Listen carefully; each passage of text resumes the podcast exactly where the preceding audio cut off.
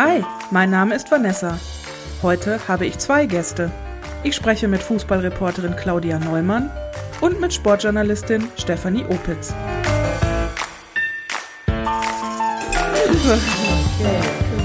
Was denn? Milch? Nee, ich habe alles. Doch, Milch. Gib mal bitte. Danke. Warte, ich brauche danach auch noch mal die Milch. So, so soll es sein. Also Gesundheit. So, jetzt haben wir alles, Haben wir ne? alles am Start. Ja. Wir sitzen hier im Wohnzimmer von Claudia, beziehungsweise im offenen Esszimmer. Äh, offene Küche, offenes Wohnzimmer, Esszimmer, alles in einem. Ich glaube, viele kennen euch gar nicht. Die Claudia vielleicht, aber die Steffi eher nicht. Stellt euch doch mal vor ähm, und stellt euch vor, wir machen eine Folge für Kinder. Wie würdet ihr euren Job erklären? Fängst du mal an, Steffi? Oh, wie soll- würde ich meinen Job erklären? Also ich arbeite beim Fernsehen. Ich glaube, das verstehen die meisten Kinder heute noch ganz gut. Aber ich arbeite hinter den Kulissen. Also ich stehe nicht vor einer Kamera, man sieht mich nicht, sondern ich arbeite im Hintergrund und ich sorge dafür, dass die, die vor der Kamera stehen, gut rüberkommen und kluge Sachen sagen können.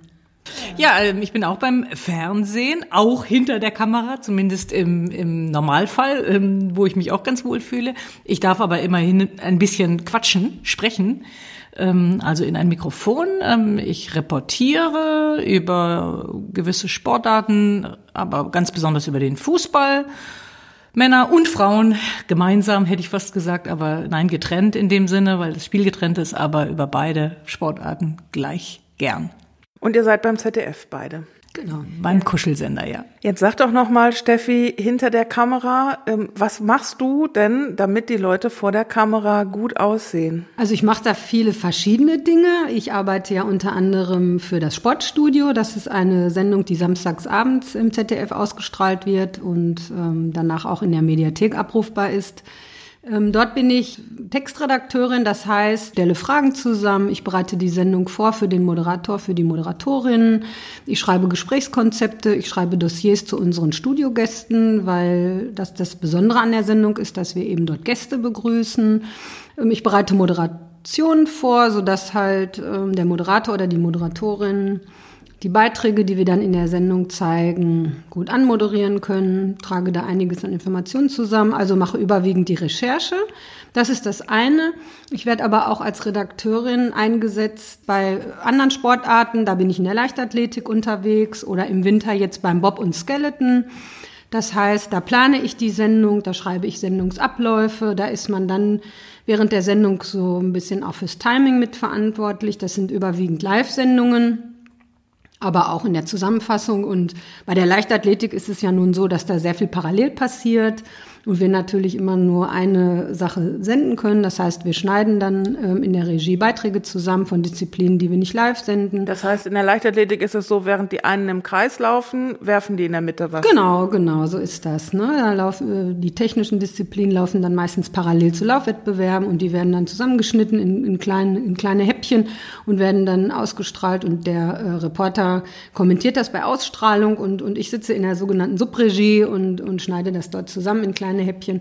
Also das mache ich bei der Leichtathletik. Und Das heißt, du suchst aus, was ich dann sehe. ich stehe in Kontakt mit dem Reporter und mit den Redakteuren, die im Stadion sitzen. Also ich selbst bin eigentlich nie im Stadion, also sondern sitze in, in Schnitträumen oder, oder auf dem Ü-Wagen und habe dann auch nur einen Monitor vor der Nase, sehe also auch nur das Bild, was auch ein Fernsehzuschauer sieht und stehe in Kontakt mit denen. Wir tauschen uns aus, die sagen mir dann, was sie gerne in, in, in das Stück reingeschnitten haben möchten.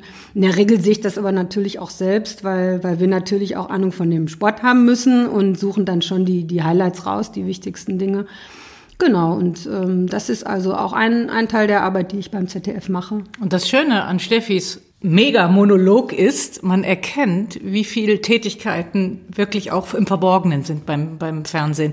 Die meisten Leute glauben ja immer, okay, da ist ein Mensch, der steht vor der Kamera und eine, eine Stimme, die irgendwo aus dem Off einem was erzählt und das war's dann so ungefähr. Nee, bei solchen Übertragungen, egal ob Studiosendungen oder, oder AÜs, wie wir sagen, also Außenübertragungen, arbeiten unglaublich viele Menschen, die unglaublich wichtig sind, dass das ganze Konstrukt funktioniert. Die sind halt nicht hörbar und nicht sehbar, ähm, aber ohne die geht's nicht. Wie viele Leute arbeiten da so? Wenn ich jetzt sehe, es ist jetzt mal so Leichtathletik, EM, WM oder deutsche Meisterschaften, wie viele Leute arbeiten dann so für das ZDF, also das, was ich da sehe als Zuschauer? Also man muss das unterteilen in Redaktion, also die, die für die Inhalte zuständig sind, in Produktion, das sind die, die das alles vorbereiten, die die Budgets erstellen, also das ist wie beim Film, die Produktion und nochmal in Technik. Ganz viele Menschen, die die Kameras bedienen, die im Ü-Wagen sitzen, die die Bilder schneiden, Bildmischer, was es alles gibt, EVS-Operator. Ähm, also wenn man nur mal auf die Redaktion geht, ist eine ich versuche es mal in einem Fußballspiel zu erklären, weil ich da den größeren Überblick habe, dann kann man so von äh, zehn Menschen Minimum reden, die inhaltlich an einer Übertragung arbeiten. Ähm, an einer Live-Übertragung oder Live auch wenn ja wenn jetzt so ein Bundesligaspiel ist und da sehe ich dann so einen Zusammenschnitt. Also nee, das ist was anderes. Ne? Also wir reden jetzt von der Live-Übertragung. Live ne? Bei den anderen Spielen mhm. hängt es immer davon ab, äh, was habe ich als ZDF für ein Recht an diesem Spiel, an diesem Wettbewerb. Äh, wie viel darf ich davon senden und was mache ich? Und dann ist es völlig anders. Also Sportstudio, Fußballberichte sind wir in der Regel bei diesen 15, 30 Spielen alleine, die Reporter, unterwegs. Also wir, wir, wir gucken das Spiel, wir machen die Interviews und schneiden hinterher den Bericht allein. Äh, ein bisschen anders ist das bei den Abendspielen, ähm, die wir in einer, in einer üppigen Länge dann machen und auch in der Chronologie belassen. Da braucht man ein paar Leute mehr. Ähm, und beim Live-Spiel, ich sprach jetzt gerade von eher einer Live-Übertragung, so das sind dann so zehn Leute, die wirklich inhaltlich arbeiten. Ähm, jetzt hast Man du sieht halt nur den Moderator und hört den Kommentator, aber es sind noch etliche andere dahin. Jetzt hast du schon ungefähr gesagt, was du machst. Also Steffi hat jetzt lange erklärt, was sie tut. Und du hast gesagt, du bist als Reporterin vor Ort. Das heißt, du guckst dir das Spiel an. Ich nehme an, du sitzt dann auf dieser äh, Pressetribüne. Ja. Gut getippt. und äh, du guckst dann, aber das ist ja dann kein Live-Kommentar, sondern ja, was Du meinst was jetzt äh, beim Sportstudio, ja? Genau, also okay. du. Beim Sportstudio ist es tatsächlich so, also 15:30 Spiel, ähm, da bin ich dann alleine in dem Stadion, in dem mich mein Chef geschickt hat, so ungefähr. Mach dann da meine Logistik, dann gehe ich. Wir reden jetzt von der normalen Zeit, ja. Also in Corona ist jetzt ein bisschen, ist es ein bisschen anders. Ne? Ähm, ein bisschen sehr anders sogar. Aber wir sind im Stadion, sitzen auf der Pressetribüne, haben da einen Bildschirm da oben und können da halt auch die Zeitlupen sehen bei strittigen Szenen. Das ist schon wichtig und schauen uns sehr genau die angebotenen Bilder an, die von einer Gesamtproduktion erstellt werden. Da hat kein Fernsehsender direkt was mit zu tun, sondern alle bekommen das gleiche Signal. Wir haben eine eigene EB-Kamera, tragbare Kamera, eine dabei. Der steht im Normalfall hinterm Tor und hat da noch eine zusätzliche ähm, Möglichkeit einer Bildquelle und mit denen spreche ich mich vorher ab mit dem Kamerateam, was ich mir so wünsche, was er, was er so im Auge haben soll als Zusatzquelle. Dann treffen wir uns nach dem Spiel in der sogenannten Mixzone, machen die Interviews, die wir vorher bei den Pressesprechern dann anmelden. Also vorher ist nach dem Spiel, aber vor, bevor wir sie führen. Nicht, nicht immer klappt das. Also man kriegt nicht jeden, den man haben möchte, mittlerweile.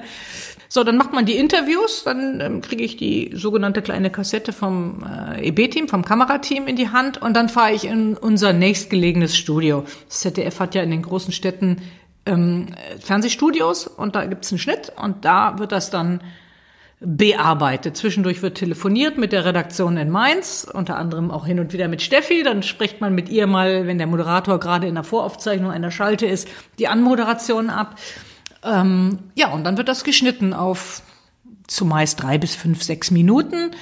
Ähm, ja, und irgendwann überspielt. Also das ist dann schon ein Tages Tagesjob. Ne? Mit Anreise und allem ist man bis abends spät beschäftigt. Und du siehst das Gleiche dann, was ich sehe auf deinem Monitor oder siehst du mehr? Ja, ich sehe genau das Gleiche, was im Normalfall der Fernsehzuschauer, der bei Sky oder bei der Zone das Live-Signal hat, das sehe ich auf meinem Monitor. Genau. Die haben noch ein paar Zusatzkameras, die habe ich dann nicht. Ähm, also manchmal schneiden die eine Zusatzkamera noch rein, aber ansonsten bekomme ich dieses Signal, dass der Regisseur, der für alle arbeitet in dem Moment, äh, auf dem Ü-Wagen rausdrückt. Wichtig sind dann also beim Handspiel oder bei einer strittigen Elfmeterszene, dass ich da die Zeitlupen sehen kann. Hätte ich keinen Monitor, könnte ich das nicht sehen. Und eventuell nicht die richtige Nachfrage im Interview stellen. Deswegen, also die Monitore sind dann da Ja, oben. das fehlt ja auch, wenn man im Stadion ist. Ne? Das geht dann mir auch so, wenn ich im Ja. Stadion bin. Dann denke ich, also erstmal habe ich mich gerade gebückt, um meinen Schuh zuzumachen und dann passiert was. Schon was verpasst, ja. Schon ja, was ja. verpasst. Oder, naja, ich, es ist halt einfach zu weit weg. Ne? Ich sehe es nicht. Ne? Ja, die Spiele, wie die heute gecovert werden, mit äh, im Schnitt, glaube ich, 18 Kameras, die, die übersehen nichts. Na, also da, da, da kann man den kleinen Augenblick des Wegguckens durchaus kompensieren, weil die Zeitlupen halt dann meistens wirklich perfekt Aufschluss geben. Wie bereitest du dich vor auf so ein Spiel, wenn du sagst, du bist da auch alleine vor Ort? Da hast du gar keinen, der dir im Vorhinein dazu arbeitet? Nö, könnte ich auch noch mal eine Steffi gebrauchen. Nein, das ist Spaß. Ähm, also Bundesliga ist ja unser Alltagsgeschäft. Also da sind wir erstens einigermaßen up to date immer gut drin. Deswegen läuft bei mir ja auch immer Sky im Hintergrund hier mal, wenn ich irgendwie was mache oder oder man liest den Kicker ja sowieso und jeden Tag die Agenturen und weiß einigermaßen Bescheid. Die Zeiten, dass man am Trainingsplatz irgendwelche Informationen bekommt, sind längst vorbei. Also man muss das dann schon aus aus aus den aus den medialen Quellen haben. Ja, und dann am, am, am Freitag dann nochmal die letzten Informationen. Dann, dann weiß man schon Bescheid. Anders ist es bei Live-Spielen und wenn die dann auch nicht, äh, also wenn es ein Spiel ist, beispielsweise ähm, äh, Qualifikation so und so, ähm, wo dann auch ein, eine relativ unbekannte Nation dabei ist, da ist die Vorbereitung natürlich entsprechend länger, weil man die nicht so oft sieht wie in der Bundesliga, die Spieler. Wie, Und die ist auch deutlich ausführlicher für ein Live-Spiel. Also da, da kann man wirklich unterm Strich sagen, ähm, ähm, versucht man alles rauszufinden, was man rausfinden kann. Und im Normalfall braucht ein Reporter, eine Reporterin nicht mehr als zehn Prozent von dem, was man alles so gelesen hat und sich notiert hat und irgendwo abgespeichert hat. Wenn du dann ein Live-Spiel kommentierst, wie kann ich mir das vorstellen? Ist dann alles voller Post-its? Naja, kommt immer auf den Platz auch ein bisschen an. Nein, ich, ich persönlich habe da so mein, mein, oder jeder hat da sich selbst ein eigenes System entwickelt. Alle, alle, alle paar Monate versucht man es mal wieder zu verifizieren und doch noch mal zu verbessern.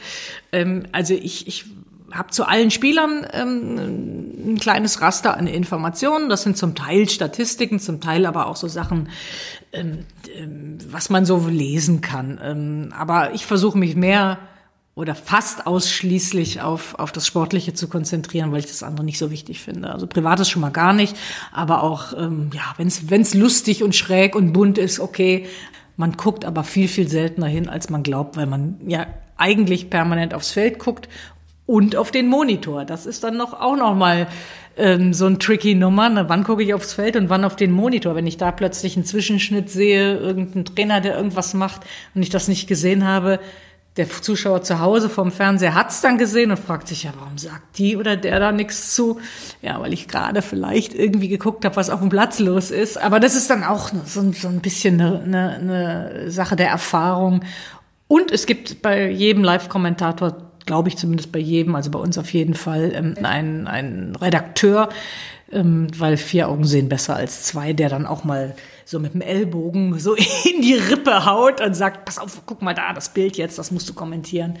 Was ist denn die besondere Herausforderung, gerade im Live-Kommentar? Eigentlich müsste man dir die Zuschauer fragen, äh, der, den Zuschauern stellen, diese Frage. Ja, ne? weil, weil die haben ja immer die Kritikpunkte. Ähm, ich kann da mal was sagen. Ja, sag mal aus deiner Sicht, genau. Ich finde, ähm, ich, ich glaube, was besonders schwierig ist, ist das richtige Maß zu finden, wie viel man überhaupt sagt. Weil einerseits sieht der Zuschauer ja auch das Spiel, wo ich denke, naja, ich brauche jetzt irgendwie keine Nacherzählung dessen. Andererseits möchte ich ja schon eine Einordnung.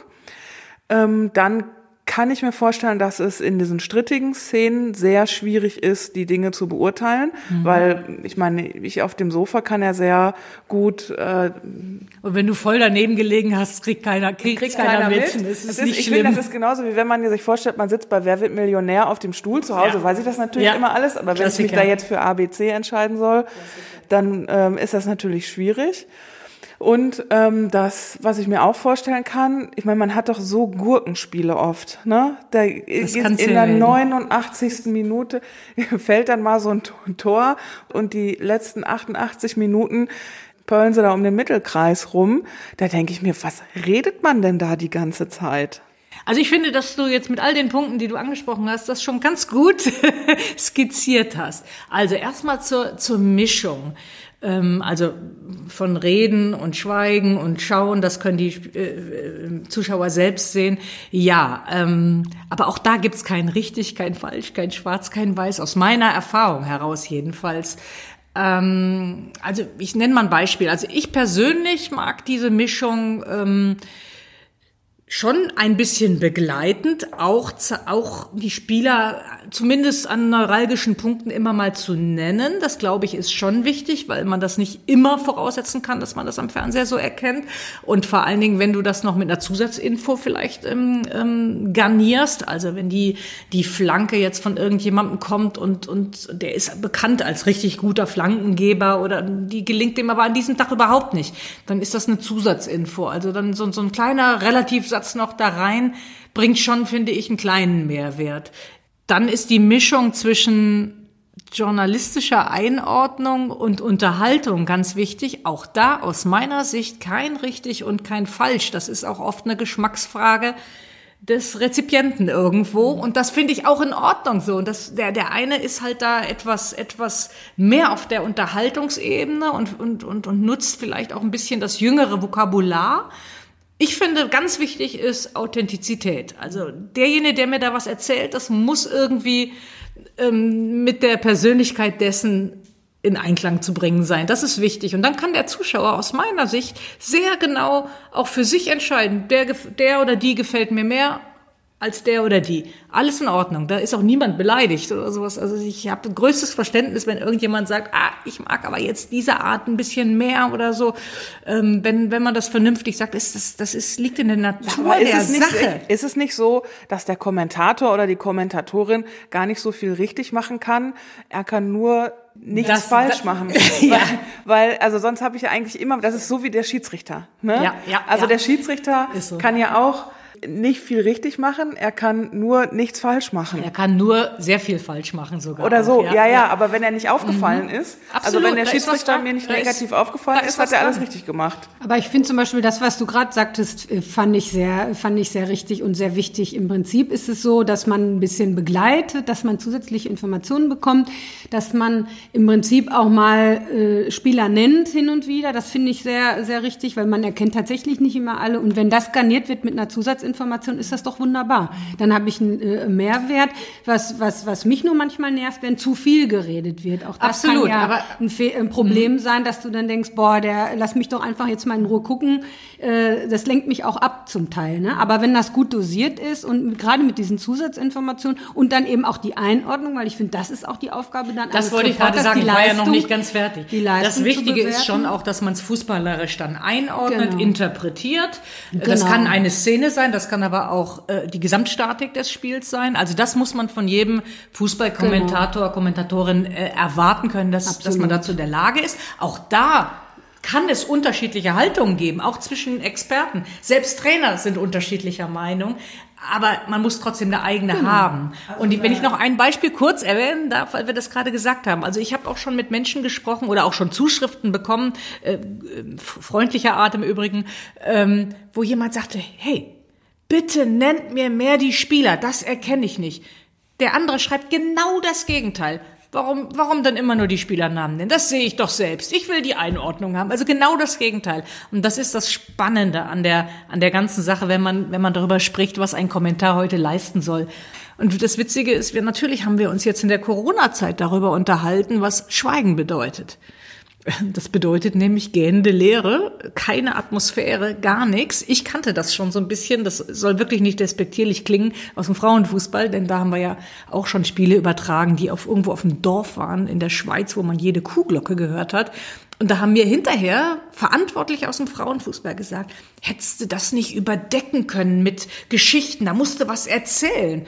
Und dann habe ich gesagt, ja, Moment mal, aber ich bin doch nicht für die, weder für das, für die Atmosphäre noch für die Qualität des Spiels zuständig. Die war an dem Tag dann auch nicht gut, sondern das sind schon andere. Ich transportiere das nur. Klar, das hat nicht sehr unterhaltend gewirkt am Schirm und man macht sich dann natürlich Gedanken. Ist das jetzt meine Aufgabe allein schon für meinen Sender? Weil wir wollen ja auch eine gute Ware anbieten. Das ist so einfach auch nicht zu beantworten. Ich finde, gerade in der Corona-Zeit jetzt hat man gemerkt mit den leeren Stadien, wie viel die Fankultur denn auch zum Fußball ja, beiträgt. das sowieso, das sowieso. Weil das hat ja. sich ja teilweise angehört, als würde da irgendwie äh, die Betriebssportgemeinschaft Ja. Westerstede gegen Barfuß Jerusalem spielen. Aber wir sind, wir sind dann schon zu der Kenntnis gekommen, dass diese Schweigephasen nicht zu lang sein sollen. Und dann, dann, das ist das, was ich vorhin sagte, du brauchst zehn Prozent von dem, was du alles gelesen hast. Dann holst du dann schon nochmal die ein oder andere Hintergrundgeschichte raus, wenn auf dem Platz wirklich nichts passiert. Also im Mittelfeld so ein bisschen Ballgeschiebe oder so, was bei den Männern ja sehr, sehr selten der Fall ist, muss man ja sagen. Die Spiele sind heute so intensiv. Passiert schon was, auch wenn es was Schlechtes ist, aber es passiert was ähm, bei den Frauen. Und auch das bitte nicht falsch verstehen, sind die Auszeiten können schon mal länger sein. Ne? Und ähm, da ist es dann ganz gut, wenn du so ein bisschen Hintergrund hast, vielleicht was über Spielerinnen, die dann nicht so bekannt sind, noch was erzählst.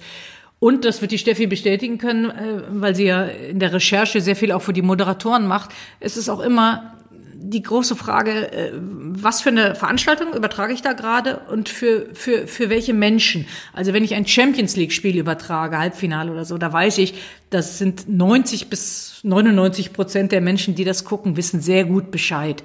Wenn ich Olympia übertrage und da beim Fechten bin oder äh, irgendwas, eine, eine äh, vermeintliche Randsportart, da muss ich die Leute einfach mehr mitnehmen. Da muss ich sogar wieder in, in, in die Kiste greifen und Regelwerk rausholen, wo dann jeder sagt, beim jeder Fechtspezialist sagt, aber das, das ist doch das ABC, das wissen wir doch alle. Ja, aber es sitzen auch ein paar vor dem Schirm, die es nicht wissen. Aber das die ist doch es dann wissen. das Großartige. Also ich gucke unheimlich gerne olympische Übertragungen.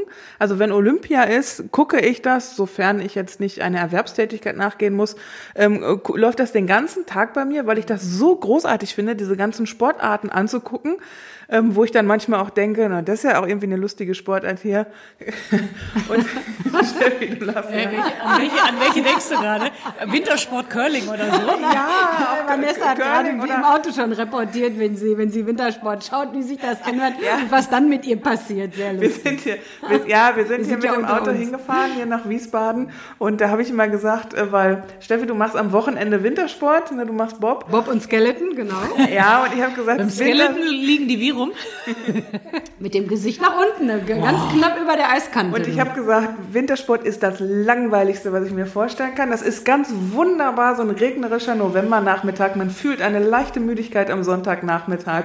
Man macht sich das ZDF an, da wird der Wintersport übertragen und dann, dann geht's da los. Dann, Dann, starten dann ein Glühwein dazu. Dann ein Glühwein dazu oder ein Lebkuchen. Kakao. das finde ich jetzt sehr despektierlich, die ganze Arbeit und, Und die dann ganze wird- Mühe, die dahinter Und dann steckt, wird da mit uns machen. ruhiger Stimme, wird, also es ist, hat so ungefähr was so von Landschaftsdoku auch. So. Naja, ruhiger Stimme, da hast du aber die Rechnung ohne den einen oder anderen Kollegen von uns. Die können das auch aber anders. sowas von, von Ja, emotional, dann die bisschen begleiten. Ne? Aber auch da bist du, das stimmt ja, was Vanessa sagt. An dem Punkt ist es ja tatsächlich so, dass äh, unabhängig jetzt vom Fußball, da musst du natürlich auch ganz anders den Leuten begegnen. Ich denke, auch bei den Wintersportwochenenden sitzen auch Menschen davor, die eben nicht alles en Detail kennen, nicht jeden Athleten und jede Sportart. Äh, das macht ja auch gerade den Reiz aus. Ich denke, da musst du halt auch ein bisschen mehr erklären und die Leute mitnehmen. Ich glaube, das ist beim Fußball eben doch anders, ne? weil man da einfach davon ausgeht, Ja, wobei, Publikum wobei dann Frauenfußball bei, bei, bei Olympia oder sowas, da sind dann halt auch tatsächlich Leute dabei, die den Frauenfußball ansonsten nicht so verfolgen und die über jede Information über die Spielerinnen dann Ja. auch dankbar sind, weil die eben nicht so bekannt sind. Ja, Das, das ist äh, einfach so.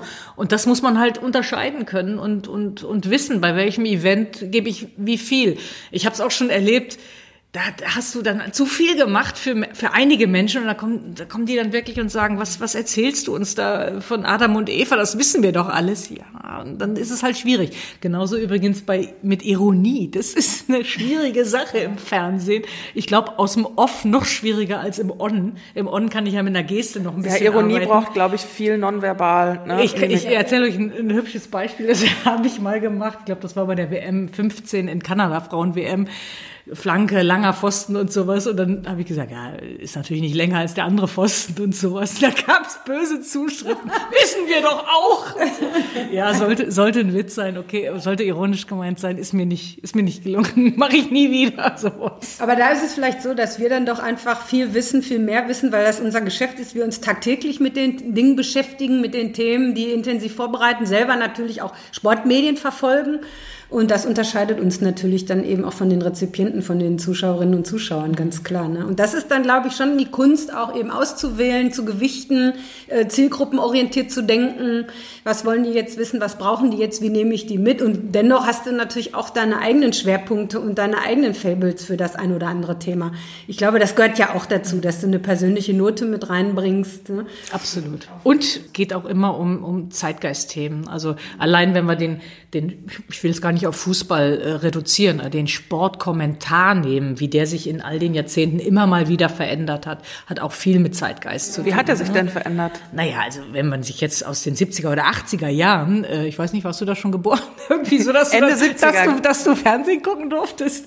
Ähm, dass man, wenn man sich das anhört, das war sehr zurückgenommen, rein auf die Informationen beschränkt. Klar, da gab es auch nur öffentlich-rechtliches Fernsehen, noch kein Privatfernsehen, die per se einen unterhaltenderen Einschlag zu Beginn da reingebracht haben.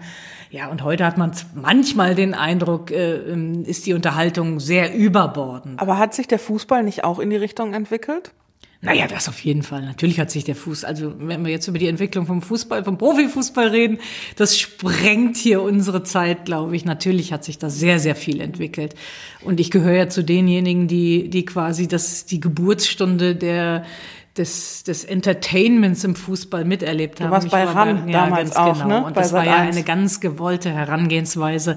Man wollte ja damals den biederen, vermeintlich biederen öffentlich-rechtlichen zeigen, ähm, dass man Fußball auch anders darstellen kann. Und das war im Übrigen, ähm, man kann ja über alles immer geschmäcklerisch reden, aber das war im Übrigen für den Fußball eine, ein, ein Geschenk damals, der, der, der, ich will nicht sagen brach lag, brach lag der Fußball nie, aber die Stadien waren sowas von leer damals und es gab, es gab, es gab keinen Boom. Ne? Das, das ist tatsächlich durch die andere Herangehensweise, durch die Eventisierung dessen, ähm, tatsächlich hat sich das Was entwickelt. war da anders, der Tonfall? Alles war anders. Alles. Es war bunter, erheblich bunter. Also erstmal die Tatsache, dass mit, mit Beginn von RAN, 92 war das, und zuvor schon damals Premiere ein bisschen, aber RAN war halt äh, für jedermann empfangbar ähm, und Frau wohlgemerkt.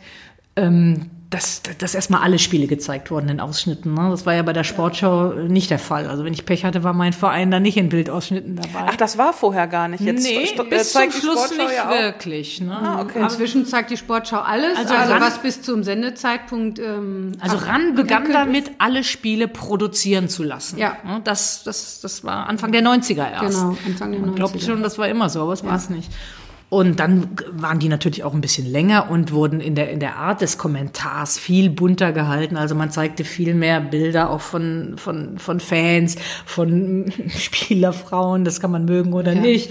Der Trainer wurde öfter mit der Kamera beobachtet, Reaktionen, also Emotionalisierung war Also das war auch ein ganz großer Trend zur Boulevardisierung, ja, natürlich. Na, natürlich ich, ne? auch, ne? natürlich klar, auch. Ne? Unabhängig da, davon, dass es trotzdem auch fachlich war. Ja, na klar, Leute, na klar, das, na klar. Aber das war ja auch alles so gewollt, genau wie du sagst. Es wurde viel viel bunter dargestellt, ja. es wurden andere Dinge gezeigt, es war ein ganz großer Trend auch zur Boulevardisierung erkennbar. Das Thema Boulevardisierung ist ja im Sportjournalismus generell ein großes Thema, ja.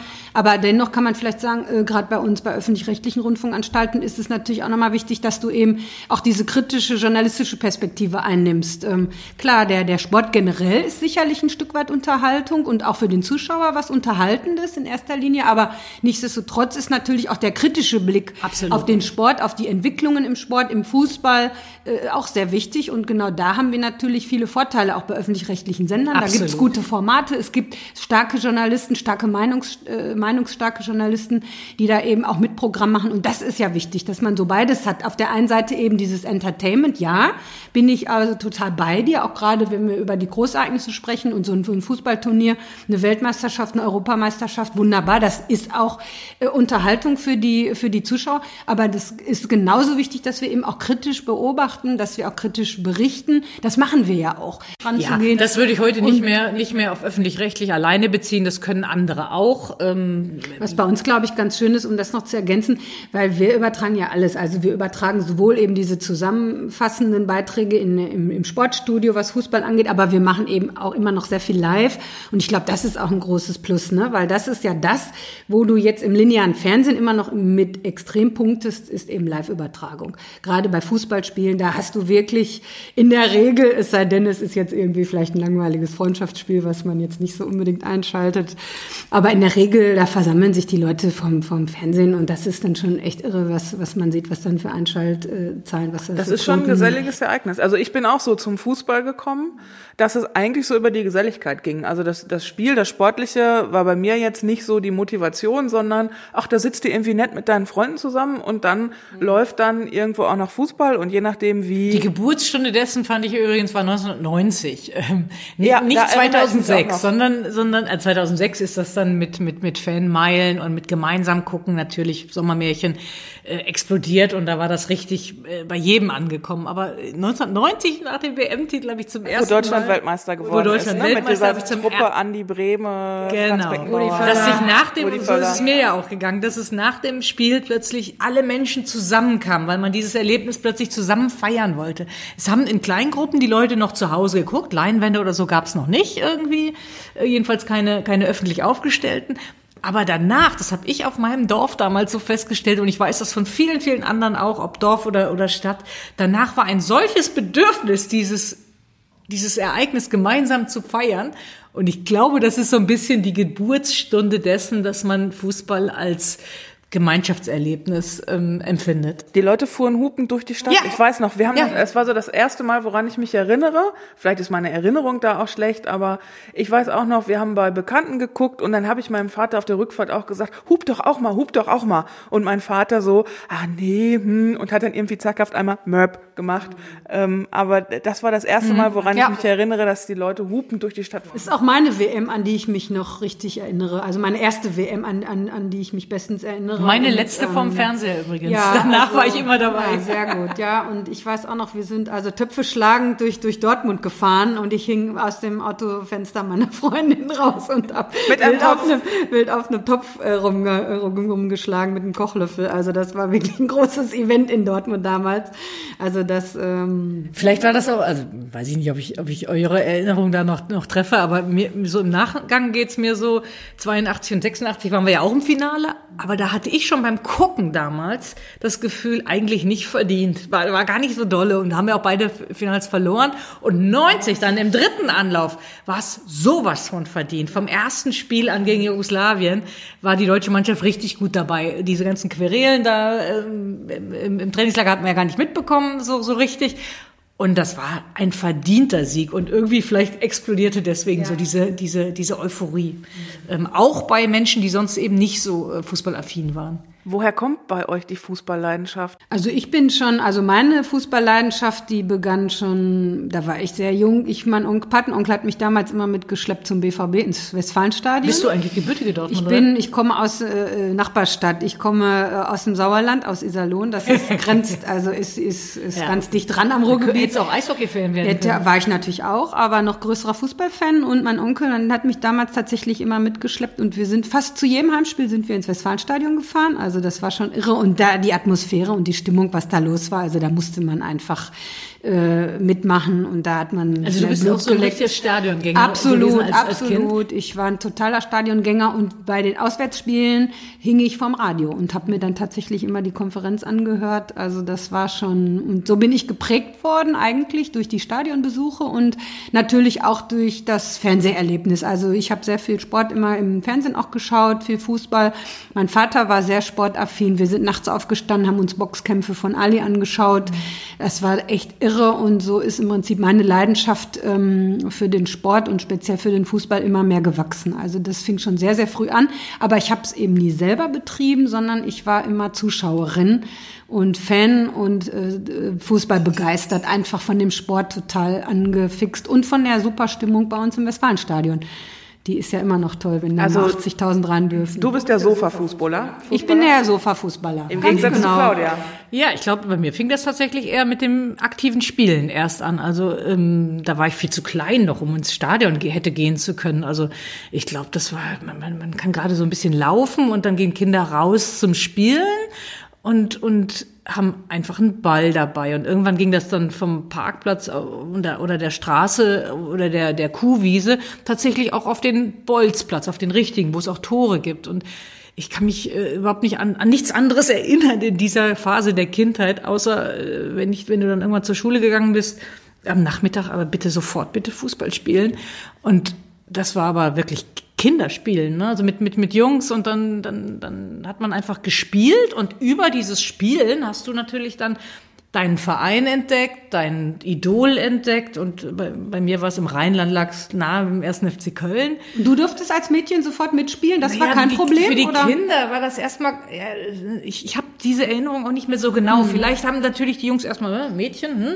aber ich hatte halt meinen älteren Bruder dabei, ne? der gehörte so ein bisschen zu den zu den Gangbossen.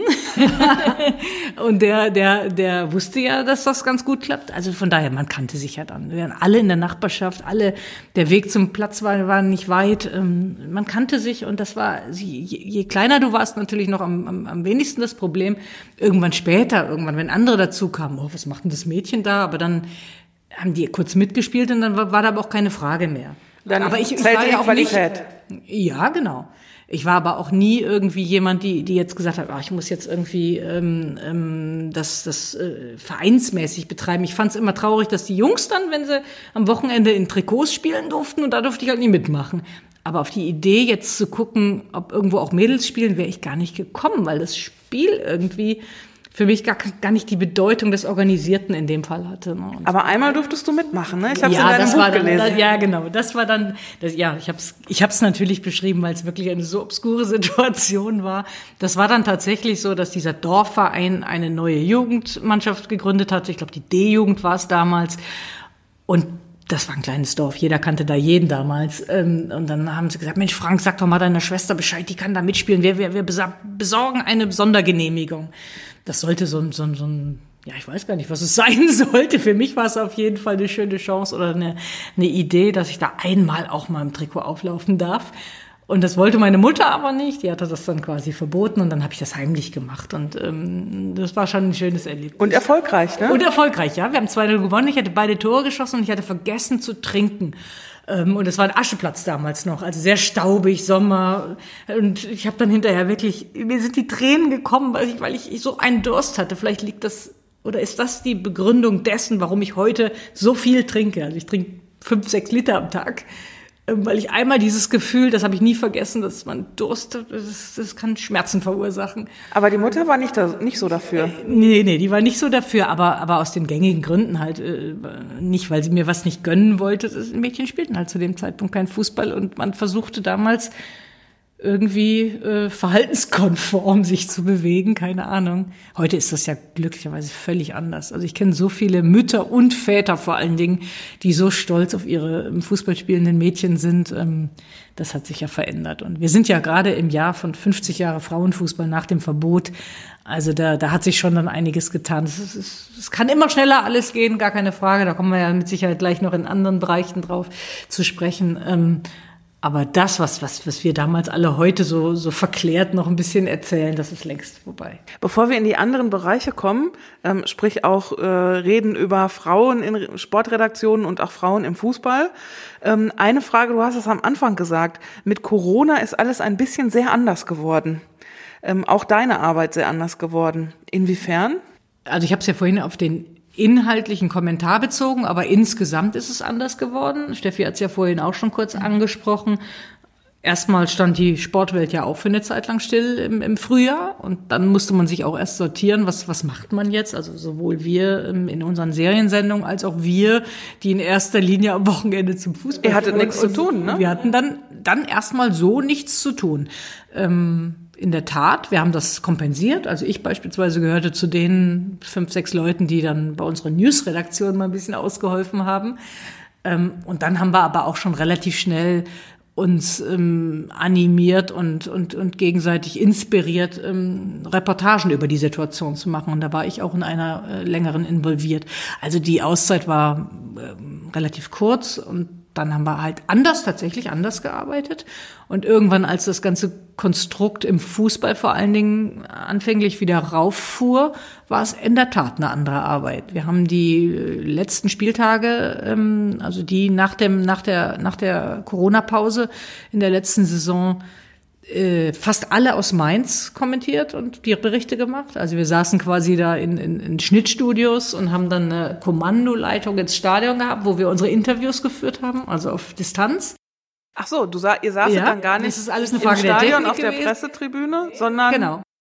ihr habt das im Entweder Studio in. Mainz hier oder in Düsseldorf, wo wir noch Studios haben. Genau, da haben die Kollegen von der Produktion und der Technik da so ein Konstrukt mit den äh, übertragenden äh, Produktionsfirmen ausge, ge- ausgebastelt quasi, so dass wir, ähm, also die Bilder, das ist überhaupt kein Problem, das macht man ja öfters, aber dass man dann auch wirklich Interviews führen konnte mit Spielern und Trainern, die dann da in eine Kamera geguckt haben und über einen Lautsprecher unsere Fragen bekommen haben. Also in der Mixed Zone, so wie du es erklärt hast. Genau, ne? Dann die dann, die die Spieler dann da in auch, die dann auch eine, eine andere, einen anderen Ort erhielt. Also das wurde alles dann am Spielfeldrand gemacht, damit die Leute draußen stehen und nicht in geschlossenen Räumen. Ähm, das war, das war ungewohnt erst, aber es klappte ganz gut. Ähm, und so haben wir die Saison zu Ende geführt. Ähm, andere, also die live übertragenen Sender hatten ihren Live-Kommentator schon noch im Stadion, aber er war auch fast der einzige. Ne? Also die meisten Leute waren dann, haben so produziert. Und dann über die Sommerpause hin haben wir dann mit der neuen, in der neuen Saison wieder, wieder das Vorortkonstrukt gehabt. Allerdings auch sehr eingeschränkt und je nachdem, wie gerade die Inzidenzzahl ist. Ähm, und jetzt sind wir ja gerade wieder auf, auf, auf, auf so einem Nullinger-Level. Wir sind im Stadion, aber haben keine eigene Kamera mehr dabei und machen auch auf Distanz, und zwar von der Tribüne oben zum Spielfeldrand runter über Kommando unsere Interviews. Also das Und bei unserem 18.30 Uhr Spiel am Samstag Das ist was es anderes, tatsächlich ja. so, dass der, dass der Interviewer dann, der Moderator in Mainz steht und, und da sein, sein Mini Ja, aber da ist, macht, der, ne? da, da ist der Kommentator im Stadion. Genau. Ich, ich war ja jetzt ist auch der letzte Woche bei dem Kommentator. 20, 30 Spiel. Da, da sitze ich Ja. auch im Stadion, Ja. glücklicherweise. Das ist dann schon was anderes, wenn du, wenn du das Spiel sehr zeitnah machst. Ähm, du kommentierst es auch anders als eine, als diese 15, 30 Spiele, die wir ja so ein bisschen in der Geschichte erzählen, mit einer anderen Herangehensweise. Und dafür, wenn ich aber das in der Chronologie zeitnah kommentiere, muss ich schon mal zumindest ein bisschen auf dem Rasen geguckt haben. Ich muss gucken, wie sich das taktisch alles anordnet. Das siehst du am Bildschirm zumindest nicht verlässlich. Na, da kannst du, da kannst du schon mal länger dran, dran basteln. Spielen die jetzt mit einer Dreier- oder, oder Viererkette, weil du nie den kompletten Bildausschnitt hast. Ne? Da war ich ja überrascht, als ich das erste Mal im Stadion war. Ich war ja nicht so früh wie du im Stadion, Steffi, sondern viel, viel später erst als äh, im Erwachsenenalter. Und da war ich ja überrascht, das fand ich ja großartig, was für eine Draufsicht man auf dieses ähm, auf, auf das Spielfeld hat und da sieht man ja wirklich, wie sich die Ketten dann bewegen, wie Ja, sich das ja. verschiebt und das finde ich das Spannendste. Ja, also ähm, am- taktisch Stadion musst gehen, du das du halt-. Die, die, die Analysten, die haben ja quasi sozusagen so ein, so ein Tactical Feed. Das ist meistens sogar noch mit einer Hintertor-Hochkamera. Da kannst du dann alles, also je nachdem, welche Mannschaft von wo nach wo spielt, hast du also einen kompletten Analyseblick dann. Das ist schon, und den hast du am Fernseher halt ähm, zumindest nicht verlässlich. Ne? Du bist dann irgendwann, ja, die spielen so und so und so aber du würdest es niemals 100% unterschreiben können, weil der, das gesamte Feld ähm, maximal in, in zwei, drei Sekunden mal zu sehen ist. ne? Und das Da ist natürlich der große, große Unterschied auch zu einem äh, Fußballspiel im Stadion. Du siehst ein Spiel ganz anders. Du kannst da hingucken, wo du hingucken willst. Du hast, bist nicht darauf angewiesen auf die Bilder, die ein Regisseur dir ausgesucht hat. Du kannst ein Spiel ganz anders lesen. Noch dazu natürlich im Idealfall dann die Atmosphäre, die noch dazu kommt, die Stimmung. Also das ist schon was ganz anderes als ein Fußballspiel am, am Fernseher. Also Aber das ist natürlich jetzt eine sehr aktuelle Diskussion, weil wir jetzt ja, auch den Wintersport ähm, erstmal so angehen, dass fast, ich glaube sogar alle Fast Reporter sitzen in Mainz ähm, aufgrund, aufgrund der, der, der Lage im Moment. Ähm, und da gibt es unterschiedliche Sportarten. Ne? Also äh, unabhängig davon, dass es immer für jeden Reporter besser ist, erstens die Primärrecherchequelle nutzen zu Absolut, können, also mit absolut. Trainern und, und Athleten vor Ort Ja. sprechen zu können, immer besser als irgendwo was lesen. Und bei den meisten Wintersportarten geht das ja auch im Vergleich zum Fußball. Da kann ich ja nicht sagen, Spieler, komm mal bitte her, ich muss, ich muss mal kurz einen Hintergrund mit dir recherchieren. Das ist in den seltensten Fällen Kannst du ja auch alles gar nicht so nachlesen Aber es gibt, ja, aber es gibt dann halt, gar nicht ja, bei den es gibt dann halt Sportarten, ähm, die sich dann, finde ich, ähm, ähm, gut aus, dem, aus, aus der Kabine, also aus, dem, aus der Ferne kommentieren lassen. Beispielsweise, ich nenne mal, mal eine Radsport, theoretisch Radsport-Rundfahrt. Da sitzt der Kommentator normalerweise Na gut, der auch im fährt ja auch nicht Startzielbereich. nebenher, ne? Im Startzielbereich, also sieht der auch nur eigentlich den Zieleinlauf. Wenn es eine Rundfahrt ist, dann starten die ja noch ganz woanders. Also der, der kommentiert äh, 99,9 Prozent des Rennens auch vom Bildschirm. Aber- Oder eine Sportart, die von äh, von A nach B, also äh, ich Ja. will jetzt da niemanden zu nahe treten, aber so. Rodeln oder Ja. Ski Alpin Ja. siehst du ja auch, kannst du ja auch nicht den Start sehen, sondern siehst am Ende auch nur den Zieleinlauf. Aber hast natürlich abseits des Wettkampfes Absolut, immer noch die ja. Möglichkeit, mit den Klar. Protagonisten zu sprechen, Informationen aus erster Quelle Das- zu das ist bekommen. und ja hast natürlich auch nochmal das Erlebnis der Atmosphäre, Absolut, ja. wenn du vor Ort bist. Das hast du natürlich nicht, wenn du in irgendeinem Ja. Keller sitzt oder in irgendeiner Holzkabine. Hast du das alles nicht. Und das finde ich aus journalistischer Perspektive natürlich auch nochmal wichtig. Ich gebe da gerne das Beispiel ähm, Fußball-Weltmeisterschaft 2014 in Brasilien, wo wir ja vor Ort waren, mit dem Moderator auch, mit dem Experten. Äh, Die waren in Rio vor Ort und du hast natürlich dort diese Stimmung in dem Land auch einfach mitbekommen. Du hast dort die Zeitungen gehabt. Du hast mit Menschen auf der Straße geredet. Und das alles ist natürlich dann in unsere Moderation auch mit eingeflossen. Das macht ja was mit dir. Ne? Erinner dich an das Spiel Deutschland gegen Brasilien. Da waren ja die Leute paralysiert in, in Brasilien, in Nein, Rio. natürlich ist Und man kam mit denen und wir waren Deutsche und wir kamen ins Gespräch und in Kontakt und das waren natürlich alles Erlebnisse, Erfahrungen. Das saugst du ja auf, atmosphärisch auch und inhaltlich und das ist natürlich alles mit eingeflossen in Reportagen, in die Moderation von Oliver Welke, von Rudi Zerne. Das ist ja was ganz anderes, ob ich eben vor Ort bin und das erlebe oder ob ich irgendwo in Mainz oder in Baden-Baden oder sonst was sitze. Ne? Du warst das in Brasilien vor Ort, ne? Genau. Ich erinnere noch da in Brasilien dieses, da auf so einem Dach, ne? Und im Hintergrund Strand, Klassiker, oder? Dachterrasse. Genau, wir waren, wir waren dort auf so einer Dachterrasse und ähm, haben da im Prinzip die Sendung immer aufgemacht und sind durch die, haben die Sendung da begleitet, beziehungsweise die Spiele dann dort begleitet. Meistens waren es ja dann mehrere Spiele auch am Tag und äh, die, ähm, der Moderator stand dort auf der Dachterrasse und hat dann immer von dort aus die Sendung gemacht und mit dem Experten dann eben auch in der Halbzeitpause und in der Vor- und Nachberichterstattung sich ausgetauscht und analysiert. Das haben wir vor Ort gemacht. Und ich bin nach wie vor der Meinung, das hat was mit uns gemacht, dass wir eben dort waren und viel mehr Informationen hatten und atmosphärisch Dinge aufnehmen konnten, die sonst eben nicht möglich Absolut. gewesen Ich wollte wären. nur ganz kurz den Unterschied gerade bei gewissen Sportarten. Ähm, wir haben gerade über Fußball geredet, dass du da nicht den kompletten, das komplette Feld einsehen kannst. Und das ist halt bei anderen Sportarten anders. Aber dass das trotzdem erstrebenswert für jeden Journalisten, Reporter, Moderator, ähm, alle anderen ist, ähm, ähm, vor Ort zu sein, weil du wirklich mehr aufsaugst, mehr Themen dir, dir, dir entgegenrieseln. Das steht außer Frage. Wenn du noch einmal sagen kannst, ähm, das sind ja auch besondere Länder, in, du dann, in die du dann fährst. Du machst ja nicht nur Sportstudio, du begleitest ja dann auch die Großereignisse. Und das sind ja auch besondere Länder. Ne? Du warst in Sochi, du warst in Rio. Lass uns mal bei dem Beispiel äh, Rio bleiben. Ähm, wie viel vorher fahrt ihr denn dahin? Boah, das weiß ich jetzt gar nicht mehr, wie das jetzt in Brasilien konkret war. Das ist ja auch schon wieder sechs Jahre her. Aber wir sind natürlich immer schon ein paar Tage äh, vorher da, bevor das Event beginnt, um allein auch sich zu akklimatisieren. Meistens sind es ja auch klimatisch dann andere Bedingungen als hier bei uns in Mitteleuropa. Also ein paar Tage, bevor es dann losgeht, sind wir in der Regel schon dort vor Ort. Ähm, aber machen dann natürlich genauso unseren Job auch wie hier in Mainz. Also von den Arbeitsabläufen unterscheidet es sich natürlich nicht. Aber du passt dich natürlich an die Bedingungen vor Ort an.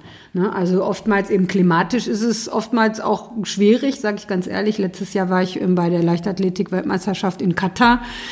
Äh, Da waren wir im, im Oktober und es war also so eine Hitze, das ist halt mitten in der Wüste. Und so eine Hitze habe ich persönlich noch nicht kennengelernt vorher. Das war äh, irre. Also es war eine ganz interessante Erfahrung natürlich auch. Also das heißt, du musst dich da natürlich vor allen Dingen anpassen. Erstmal gerade klimatisch ist es schon auch oftmals ein Kraftakt, das zu machen, aber gehört eben dann auch dazu. Und du fährst dann hauptsächlich von dem, von dem Ort, wo du arbeitest, zum Hotel und wieder zurück? Oder äh, kannst du dann auch mal die Wettbewerbe sehen? Hast du dann auch Freizeit? Saugst du dann auch was von dem Land auf oder wie ist das? Also in der Regel äh, hast du natürlich da stramme Arbeitstage. Ne? Also wir arbeiten eigentlich, wenn wir vor Ort sind, auf solchen großen Produktionen eigentlich mehr als in der Heimatredaktion. Also in Rio habe ich die Steffi mal mit den Inlinern abgeholt. Weil du, weil du da natürlich sehr lange Sendetage hast. Ne? Also da arbeitest du schon mehr als, als in der Heimatredaktion und oftmals eben auch nochmal unter anderen Bedingungen. Aber natürlich nimmst du immer was mit abseits. Also ich glaube, wenn man da einfach offen ist und neugierig ist, ähm, du nimmst ja immer was mit von, von solchen Reisen, weil du, weil du da die, die Menschen erlebst und weil, wenn du neugierig bist, da auch ein bisschen eintauchen kannst. Ich würde mal gern das Thema wechseln und zwar in Richtung Frauen in Sportredaktionen. Wir sind doch mittendrin im Thema. genau, weil wir sitzen hier oder ich sitze hier äh, ja mit zwei Sportjournalistinnen, aber ihr seid in der Minderheit. Es gibt ähm, Studien äh, und das sind, glaube ich, was ist die Zahl? 12 Prozent Frauenanteil in ja, Ja, es waren immer so um die ne? 10 Prozent. Es sind jetzt, glaube ich, ein bisschen mehr geworden. Man spricht jetzt so von roundabout 12 Prozent Frauenanteil im Sportressort. Wie erklärt ihr euch diese Zahlen? Naja, aus der Vergangenheit, aus der, aus der Geschichte lässt es sich ja relativ einfach erklären. Ich habe ja gerade schon so ein bisschen die, die, die Genese meines Fußballspielens angesprochen. Es war halt wenig, dass Mädchen sich so für Sport, also allgemein, respektive natürlich dann Fußball, interessiert haben, ist auch weniger gemacht. Es war einfach damals noch so. Und daraus resultiert logischerweise dann auch äh, alles, was, was damit äh, irgendwie zu tun hat, dass das erstmal weniger sind. Ich glaube, dass heute ähm, sich viele gewünscht hätten, dass dass es schneller geht, dass die Angleichung schneller passiert, denn die, die Interessentinnen sind, glaube ich, mittlerweile da. Ähm, aber da gibt es Expertinnen, die, die nach wie vor das sehr genau beobachten, dass dann doch eine größere Hemmschwelle für viele Frauen sind, ähm, die, die exponierteren Jobs da anzunehmen. Und wir reden nicht nur von Fernsehen, wir reden auch von Print oder Hörfunk, ähm, weil es eben nach wie vor im Sport noch zumindest äh, das, das äh, der Glaube existiert, dass das so ein bisschen so ein Haifischbecken, so ein Ellbogengeschäft ist. Ich glaube, dass es andere Branchen auch, auch so sind. Ähm, wir wünschen uns alle, dass sich das, dass sich diese Zahl annähert.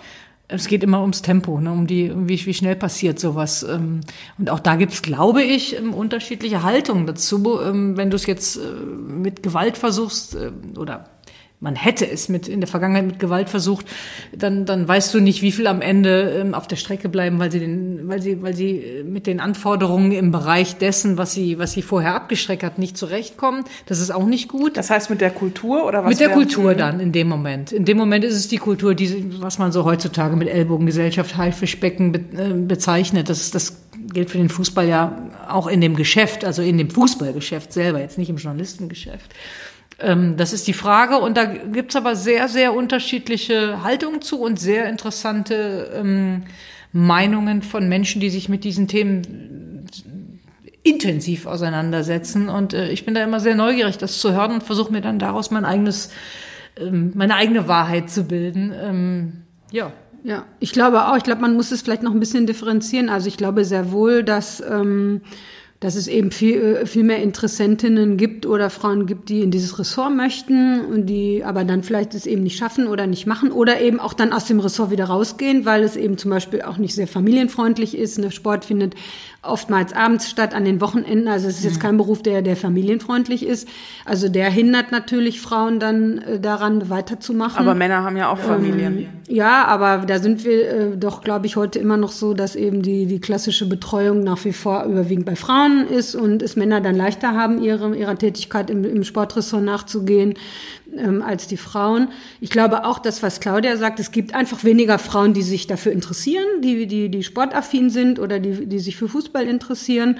Und, ähm, Wobei das immer ausgeglichener wird. Das wird ne? immer ausgeglichener, weil es, wie du auch schon sagst, ja mittlerweile viel, viel mehr Frauen und Mädchen gibt, die eben auch selbst Fußball spielen. Das ist ja auch, hat sich auch verändert.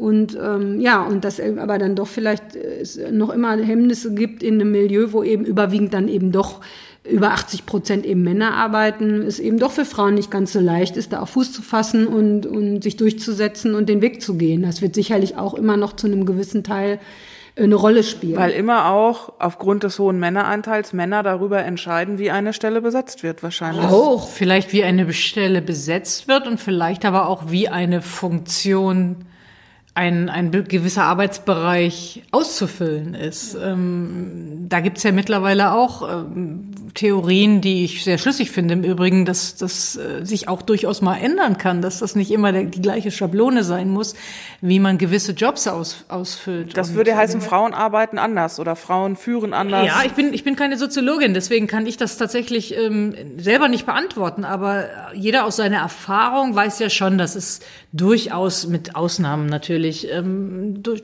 einige Charaktereigenschaften gibt, die vielleicht da ähm, anders sind als bei Männern. Welche Charaktereigenschaften sind bei dir anders als bei Männern? Das, das weiß ich eben nicht, weil ähm, ich kann, ich kann jetzt bei mir speziell allgemein nichts feststellen, ähm, weil ich glaube ich die, die gleichen Fehler, Fehler habe wie Männer, also ungeduldig sein, ähm, wenn, wenn es drauf ankommt, ähm, ähm, versuchen mit seinen Argumenten tatsächlich sich auch durchzusetzen, ähm, wobei ich, äh, das ist aber eher eine Frage des Alters, glaube ich, der Altersmilde, ähm, wesentlich, wesentlich gelassener geworden bin bei solchen Dingen. Aber wenn das so früher so die Diskussion um inhaltliche Dinge war, da, da war ich auch, versuchte ich auch immer sehr dominant zu sein, ähm, unbewusst aber. Das war nie, nie, nie ein Werkzeug meinerseits, also jedenfalls kein bewusstes. War aber das das, was von dir herauskam? Ich oder glaube hast du schon. da diese glaub, männliche Kultur nachgeahmt? Nee, also, also jedenfalls nie bewusst und das glaube ich auch nicht. Ähm, ich, ich bin so sozialisiert tatsächlich. Vielleicht begann das schon mit dem äh, Fußballspielen mit den Jungs. Ähm, das weiß man nicht. Ne? Also ich, ich habe mich ja nicht selbst analysiert, aber ich glaube immer alles das gemacht zu haben, ähm, wie ich das auch gefühlt habe. Ich hab, kann mich nicht wirklich an nicht an eine einzige ähm, Situation erinnern, wo ich mich komplett verstellt habe. Ähm, ich bin ja oft gefragt worden, wie das so war als einzige Frau, als einziges Mädchen oder so. Und ich musste immer drüber nachdenken, was meinen die eigentlich? Also über Jahre musste ich wirklich drüber nachdenken wenn auch das, den ein oder anderen möglicher subtilen Widerstand ich gar nicht wahrgenommen habe, den ich aber heute analysieren kann. Aber nur mit der, mit der, mit der gesamten Lebenserfahrung und dem Interesse, sich solchen Themen überhaupt gewidmet zu haben. Das naja, hat es über Jahre bei mir nicht gegeben. Da würde ich ganz gerne einhacken, weil ja. ich meine, solange du die einzige Frau bist, die in deutschen Fernsehen Live-Kommentar spricht bei Fußballspielen, bist du eben eine Exotin und fällst damit auf, weil es ist eben nicht normal. Es ist nicht normal, dass Frauen das im Fernsehen kommentieren, sondern es gibt eben nur eine. Äh, und das bist du. Na, es gibt jetzt, es gibt jetzt schon ein paar jüngere Kolleginnen, die auch da hier und da, ja, aber das ist noch so nicht langsam, verbreitet. So langsam, ne? es ist noch nicht Also verbreitet, auf jeden Fall ist so es bei den Senderchefs angekommen, da ist das es Thema. Ne? aber und das ist schon mal sehr, sehr gut. Genau, Ja. das, das, das sehe ich auch so. Aber dennoch bist du da eine Exotin und, und fällst auf und, und äh, löst natürlich die unterschiedlichsten Reaktionen äh, aus, also von Zustimmung über Kritik, über Protest, was auch immer. Das könnte natürlich auch sein, dass das auch abschreckt, dass dann auch Frauen sagen, ach, das will ich gar Absolut. nicht. Ich will mich gar nicht da in die, in die erste Reihe be begeben und ich will dem mich gar nicht Natürlich- aussetzen. natürlich so, ist obwohl es natürlich wünschenswert wäre. Je mehr es machen, umso weniger ist es, fällt es eben auf, umso weniger ist man Exotin, sondern es ist was Normales.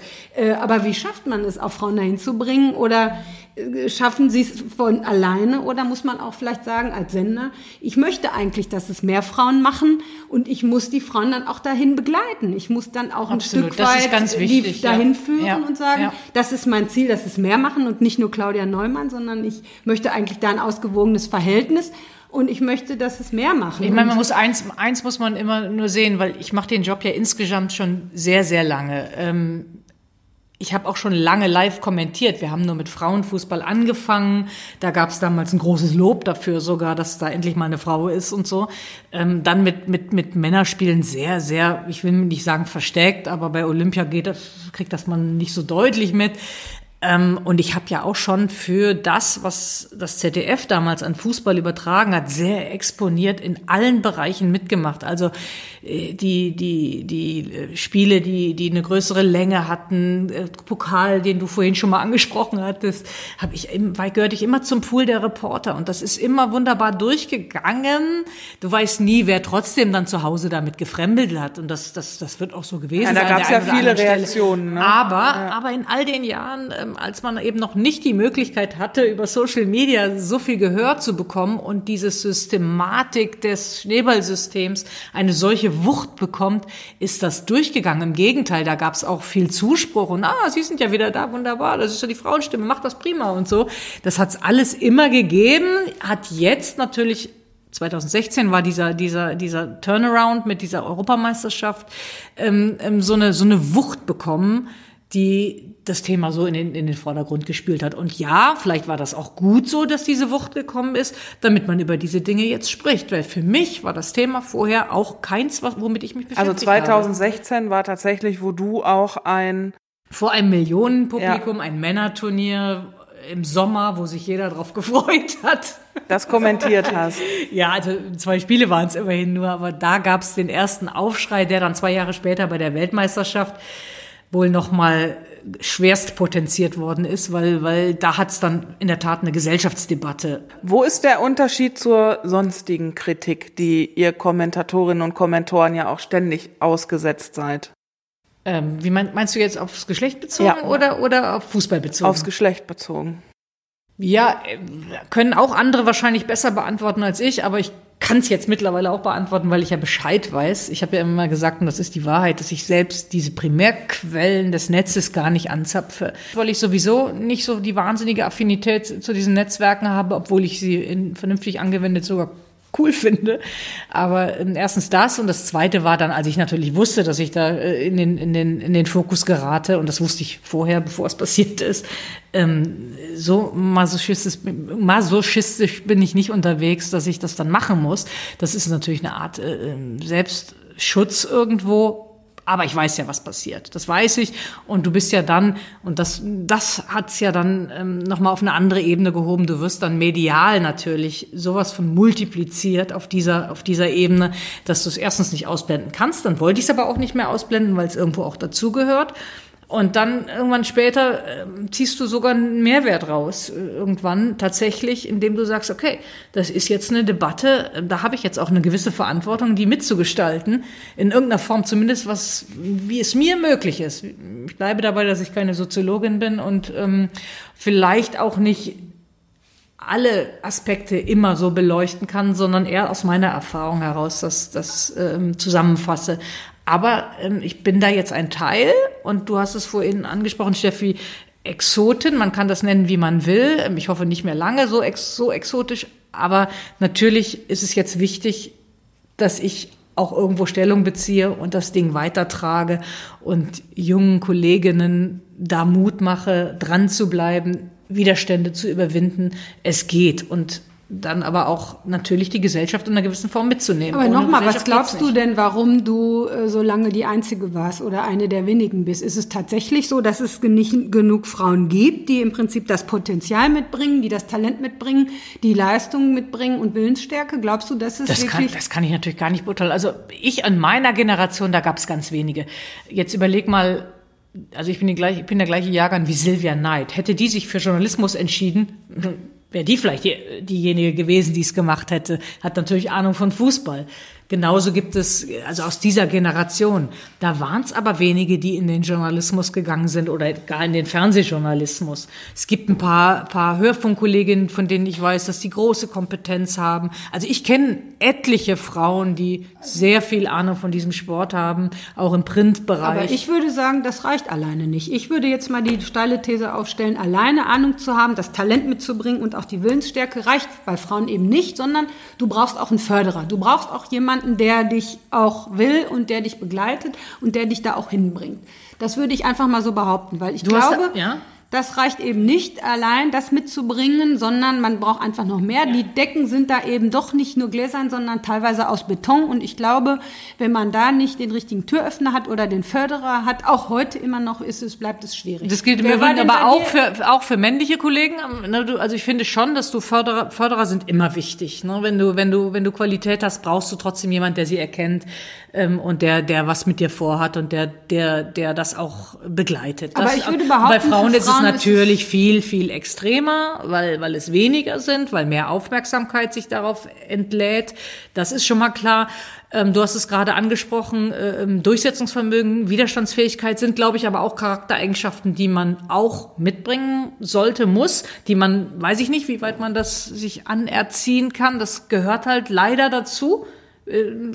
Das ist nun mal in, in gewissen Branchen, in anderen Branchen auch, aber in dieser auf jeden Sind Fall. aber vielleicht mehr Eigenschaften, die die Männer eher mitbringen als Frauen, diese Widerstandsfähigkeit. Auch da müssen wir wieder den, den oder die. Soziologin fragen, Ja, ja. finde ich. Ja, ähm, da bin ich nicht Expertin, Also aber, aber zugeschrieben wird's erstmal ähm, so ein bisschen. Ich bin kein Freund von diesen Geschlechterrollen. Ich finde, das ist eher eine Frage, wie ich aufwachse, wie ich, welche, welche Erfahrungen ich mache. Ich hat viel mit Erfahrung zu tun ähm, glaube ich. Also wenn ein, ein, ein Mädchen diese Erfahrung macht, schon als Kind auch, ähm, ähm, Freude daran zu haben, sich äh, mit, mit anderen ähm, zu positionieren, sich durchzusetzen, dann ist es, glaube ich, gar keine Frage, schon gar nicht von Geburt an. Also ich habe ja Ähm. jetzt viele Jahre Journalistenausbildung gemacht an der TU in Dortmund und habe dort eben auch viele Angebote gemacht, sportjournalistische Angebote und hatte da eigentlich immer sehr gemischte Gruppen. Mhm. Interessanterweise war dort immer das Interesse sehr groß, auch bei den Frauen.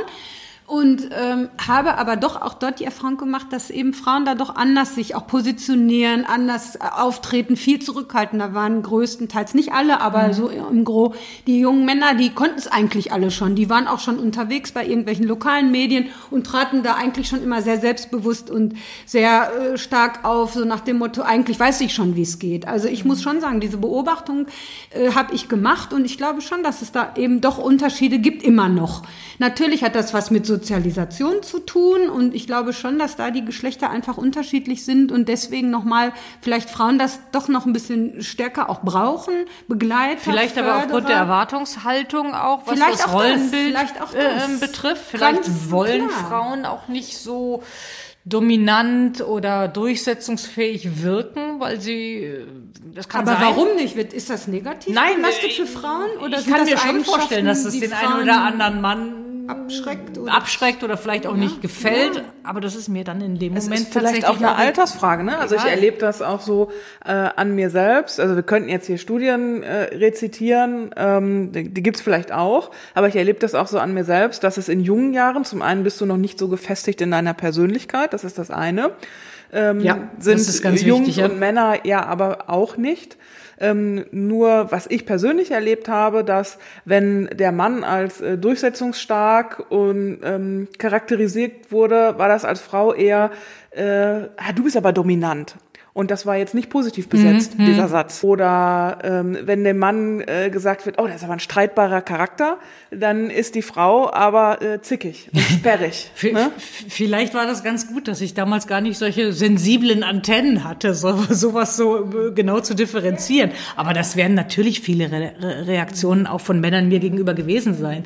Was will die denn? Mir, mir sagte auch Also, ist- einmal, mir sagte auch einmal ein Mann, ja, ein Doktortitel bei Männern zeigt von Kompetenz und ein Doktortitel bei Frauen äh, sagt, sie sei überambitioniert. Ja, ja, ja die, die, diese, das ist in der Tat. Da bin ich dann dran? im Prinzip schon wieder bei der These, ähm, das allein kann es ja nicht sein. Also das äh, gerade was eben Kompetenz angeht und Qualifikation sind ja heutzutage eigentlich bei den bei den Schulabschlüssen und Studienabschlüssen äh, Frauen gleich auf, wenn nicht wenn nicht besser als ihre männlichen Kollegen. Aber dennoch kommen sie nicht nicht nicht unbedingt weiter. Jetzt unabhängig vom vom vom Fußball oder vom Sportjournalismus das betrifft ja im Sport fast alle Bereiche. Das betrifft Bereiche Führungskräfte, das betrifft Bereiche Schiedsrichterinnen. Da hatten wir mit Bibiana Steinhaus eine Frau, die es bis in die erste Bundesliga geschafft hat bei den Männern.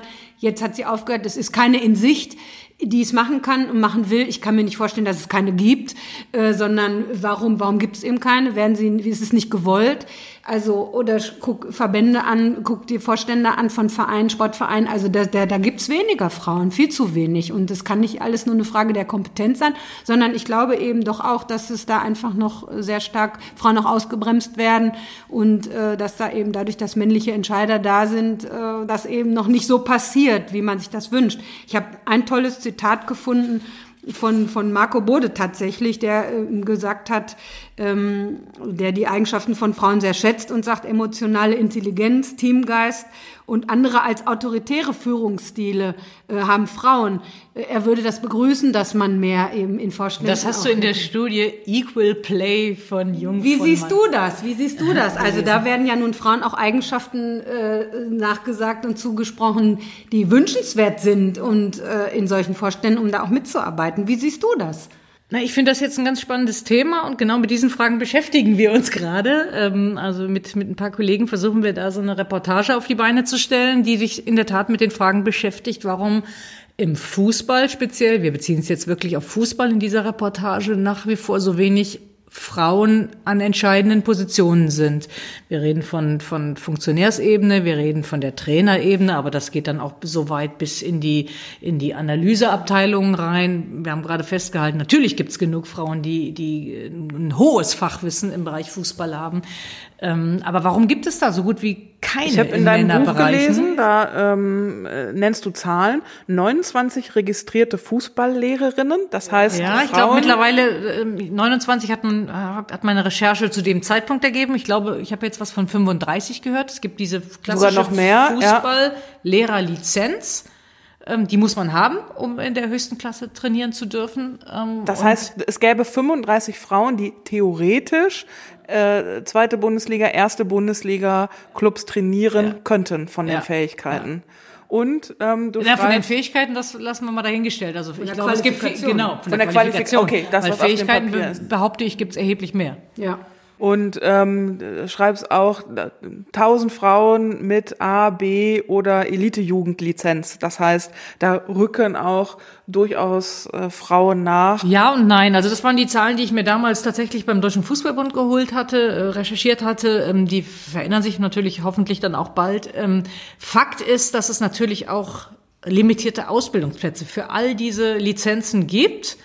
Und dann ist es immer eine Frage, wie viele Plätze davon sind eigentlich für eine Frau vorgesehen. Das Ganze im Übrigen kostet auch Geld wie viel Geld habe ich? Also wir wissen das alle jetzt von Imke Wippenhorst, die ihre Wohnung aufgegeben hat und alles Mögliche, um das? Geld zu sparen. Das ist eine, glaube Anfang 30-jährige Fußballtrainerin, die jetzt die große Lizenz gemacht hat und die kostet so und so viel Lizenzgebühr. Und dass sich das ein ehemaliger Fußballer schneller leisten kann, der so und so viele Jahre als Profi unterwegs war, als eine ausgebildete Lehrerin, studierte Lehrerin, die aber das, den großen Traum hat, das große Ziel hat, im, im Männerbereich äh, Trainerin zu werden. Ähm, das ist natürlich ein großer Unterschied. Schon allein da gibt's große Hürden. Die hat das jetzt nehmen- gemacht. machen wir uns nichts vor. Du nimmst natürlich dann jedes Mal auch einem männlichen Kollegen einen Platz weg. So ist es ja. ja. Plätze sind auch limitiert, äh, Trainerplätze, Trainerposten sind limitiert, Schiedsrichterinnen äh, äh, Posten sind limitiert. Und auch da, sobald du dich da in die Konkurrenz begibst, du nimmst natürlich immer auch einem männlichen Kollegen einen Platz weg. Und ich finde, das ist auch ein, auch ein Punkt. Alle, alle, die, Auch die im sich, Sportjournalismus übrigens und als Ja, Fußballreporterin. möglicherweise, ja. Ähm, wobei da gibt es so viele, so viele Möglichkeiten mittlerweile. Ähm, aber in der Tat ist es so, keine Frau, die, die, die wirklich sehr realistisch von sich ähm, das Gefühl hat, die Befähigung für, was weiß ich jetzt, als Trainerin, als Schiedsrichterin, als Vorstandsmitglied äh, ähm, oder sogar Vorstandschefin oder Aufsichtsratschefin, ähm, wer diese Befähigung in sich spürt, der weiß, dass er, dass er, dass er da auch an Qualität, an, an Kompetenz gemessen werden möchte und überhaupt keine, keine, keine Quotenfrau sein möchte, sondern der möchte Aber seine? Qualität damit reinbringen. Ähm, Das ist, das ist schon mal Aber das ich würde behaupten, das reicht bei Frauen einfach nicht. Allein Qualität, diese? Befähigung, diese Qualität Okay. und das Talent, das reicht einfach nicht, Nein, um du musst, voranzukommen. nein, du sondern musst Strukturen aufbrechen. Ja, ja, du, musst, es aufbrechen, weil Frauen haben es da einfach schwerer. Das reicht nicht, dass sie das mitbringen, sondern da bin ich wieder bei dem Punkt, die Entscheider sind männlich Die vielfach. Förderer, du ja. brauchst einen Förderer, Ja. du brauchst einen Entscheider, der open-minded ist, der das will, der das unterstützt. Und da haben es Männer leichter als Frauen. Das Absolut, ist immer noch so. Widerspreche ich überhaupt nicht, Steffi. Und deswegen würde ich eventuell sogar auch für eine Quote plädieren und würde sagen, ich sag mal, Bibiana Steiners hat gesagt, die Leistung muss immer vorne stehen, das Geschlecht steht dahinter zurück. Da sage ich ja, aber wenn Aber das darf nur die Basis sein. Das stimmt, muss die Basis sein. Wenn die Leistung stimmt, ist es trotzdem oft so, dass Frauen eben nicht weiterkommen, auch bei derselben Leistung. Und deswegen würde ich schon sagen, in einigen Bereichen brauchen wir doch eben dann die Quote. Für Frauen in Führung, für Frauen in Führung beispielsweise in, in Vorständen, das, so wie es jetzt auch in der Wirtschaft äh, äh, angeregt wird und es Vorgaben gibt, auch da würde ich sagen, wenn mehr als drei Mitglieder im Vorstand sind, sollte eine eine Frau sein, weil die ja dann wieder Entscheiderinnen sind über gewisse Dinge, die dann in dem Verein sich tun, über die über Trainer, Trainerinnen entscheiden, über Nachwuchs, über Förderung von Frauenfußball, Mädchenfußball. Das hängt ja alles mit dran. Und ich also entscheide ja nicht nur über, über Förderung von Frauen- und Mädchenfußball im Nein. Vorstand, ich entscheide ja auch über äh, vor allem andere äh, ganz geschäftliche genau, ganz genau, aber auch Belange. eben über diese Bereiche. Und also die Quotendiskussion ist eine, ist, eine, ist eine sehr beliebte und eine, eine sehr komplizierte, wie ich finde. Das eine ist immer die Befürchtung, dass wenn Quoten eingeführt werden, Frauen die Sorge haben, hinterher nur auf, auf dieses Diktat der Quote reduziert zu werden. Das fände ich, fände ich einen, einen, einen, einen schlimmen Umkehrschluss. Ähm, auf der anderen Seite weiß ich auch, und so wie du diskutierst, Steffi, kenne ich viele Frauen, die diese, diese Argumentation in sich haben. Ich kann dem folgen, ja, ähm, habe nur große Bedenken, dass, dass es falsch ausgelegt wird. Ähm, deswegen, ich, ich, ich bin da noch unschlüssig am Ende. Vielleicht muss man es auch auf die einzelnen Tätigkeiten so ein bisschen unterscheidend darstellen. Bin ich mir auch nicht ganz sicher. Also wenn du jetzt eine Quote für Schiedsrichterinnen einführst, da wirst du, da wirst du möglicherweise ähm, alle überfordern. Also diejenigen, die diejenigen aussuchen sollten, die, die, die Kandidatinnen möglicherweise. Aber die, ähm, diejenigen, die aussuchen, da geht's ja schon los, sind nur Männer. Das ist schon klar, das ist schon klar. Aber unter ja. denen, das wissen wir mhm. ja mittlerweile, ähm, das Schiedsrichterwesen gerade in Deutschland hat sich ja verändert. Da sind ja durchaus Befürworter dabei, die, die ähm, nach Frauen Ausschau halten. Aber selbst die wären dann, wenn sie jetzt eine Quote erfüllen müssten, möglicherweise mit einem schlechten Gefühl dabei. Das weiß man nicht. Dafür haben wir keinen Einblick jetzt in die, in die, in die Masse derer, die in Frage kämen, möglicherweise in, in, im, im, zum Status quo jetzt. Ne? Aber die Diskussion ist kompliziert, finde ich. Aber entscheidend ist tatsächlich, dass, und das sagt die Katja Kraus, die ich an der Stelle wirklich dann zitieren möchte, weil die da sehr aufgeräumt ist in dieser Diskussion. Wer ist Katja Kraus? ist ähm, ehemaliger Vorstand HSV. Also die Frau hat die Erfahrung vor vielen Jahren schon gemacht. Also 2003 war das schon, als sie da, da mit Bernd Hoffmann zusammen beim, beim HSV im Vorstand saß. Heute Geschäftsführerin einer Werbeagentur, ähm, die sich mit dem Thema sehr, sehr stringent und sehr klug auseinandersetzt. Und erste und Pressesprecherin auch, war sie auch. Das ne? war sie Eintracht auch Frankfurt. sogar damals bei Eintracht Frankfurt, ganz genau. Ähm, das, also sie und, und ehemalige äh, Nationaltorhüterin. Also die weiß, wovon sie spricht. Die kommt aus dem Fußball. Also sie hat eigentlich ein ein Portfolio, da kann man nur von träumen, hat Ex Buchautorin, also die hat, hat schon viel geleistet. Also sie verfolgt das Quotendenken extrem, weil sie eben sagt, ähm, äh, diejenigen, die das System geschaffen haben, haben kein Interesse daran, das, das zu ändern. Also musst du es mit anderen Impulsen tun. Und die könnten und können und werden von Frauen kommen.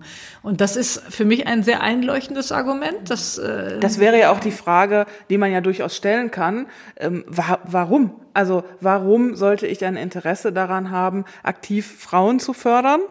Und das Argument wäre, na ja, weil dann auch ein anderes Denken reinkommt, andere Impulse mhm. reinkommt, eine andere Innovation reinkommt. Eine größere und, Vielfalt in vielen, vielen Und durch Studien belegt, ja. der ökonomische Gewinn durch gemischte Führungsteams ist auch nachgewiesen. Da kommt das. die Wissenschaftlerin ja, hier wieder. Auch das habe ich auch nachgelesen bei Katja ja. Ja, da gibt es verschiedene Versuche und verschiedene Settings und verschiedene Studien. Zum einen, äh, wo deskriptiv gemessen wird, also beschreibend gemessen wird, dass ähm, Firmen, Unternehmen mit gemischten Führungsteams einfach erfolgreicher sind. Ähm, und es gibt das in meiner vorherigen Podcast-Folge, gemischte Führungsteams ähm, bessere Entscheidungen treffen. Ähm, zum einen rein männliche Führungsteams treffen sehr risikoreiche Entscheidungen, rein weibliche Führungsteams treffen tendenziell eher zögerlichere Entscheidungen, ähm, was beides nicht, nicht optimal ist. Aber wenn man das mischt, kommt dann die Mischung heraus zwischen äh, risikoreich und zögerlich, die dann letztendlich auf dem Markt ähm, am erfolgreichsten ist. Also das, ja, das leuchtet ein, finde ich. Und das, was ich gerade so mit den Systemen sagte, dass man die Systeme äh, so ungern verändert, schon gar nicht diejenigen, die sie geschaffen haben, das habe ich tatsächlich mal an einem wunderbaren Beispiel erlebt. Das ist ein paar Jahre her. Berliner Fußballverband. Es ging um den breiten Fußballsport in Berlin, im, im Berliner Verband. Und da gab es eine wenn ich mich richtig erinnere, ähm, ähm, Aufsichtsratschefin eines DAX-Unternehmens. Die hatte einen Sohn und eine Tochter, die beide Fußball spielten.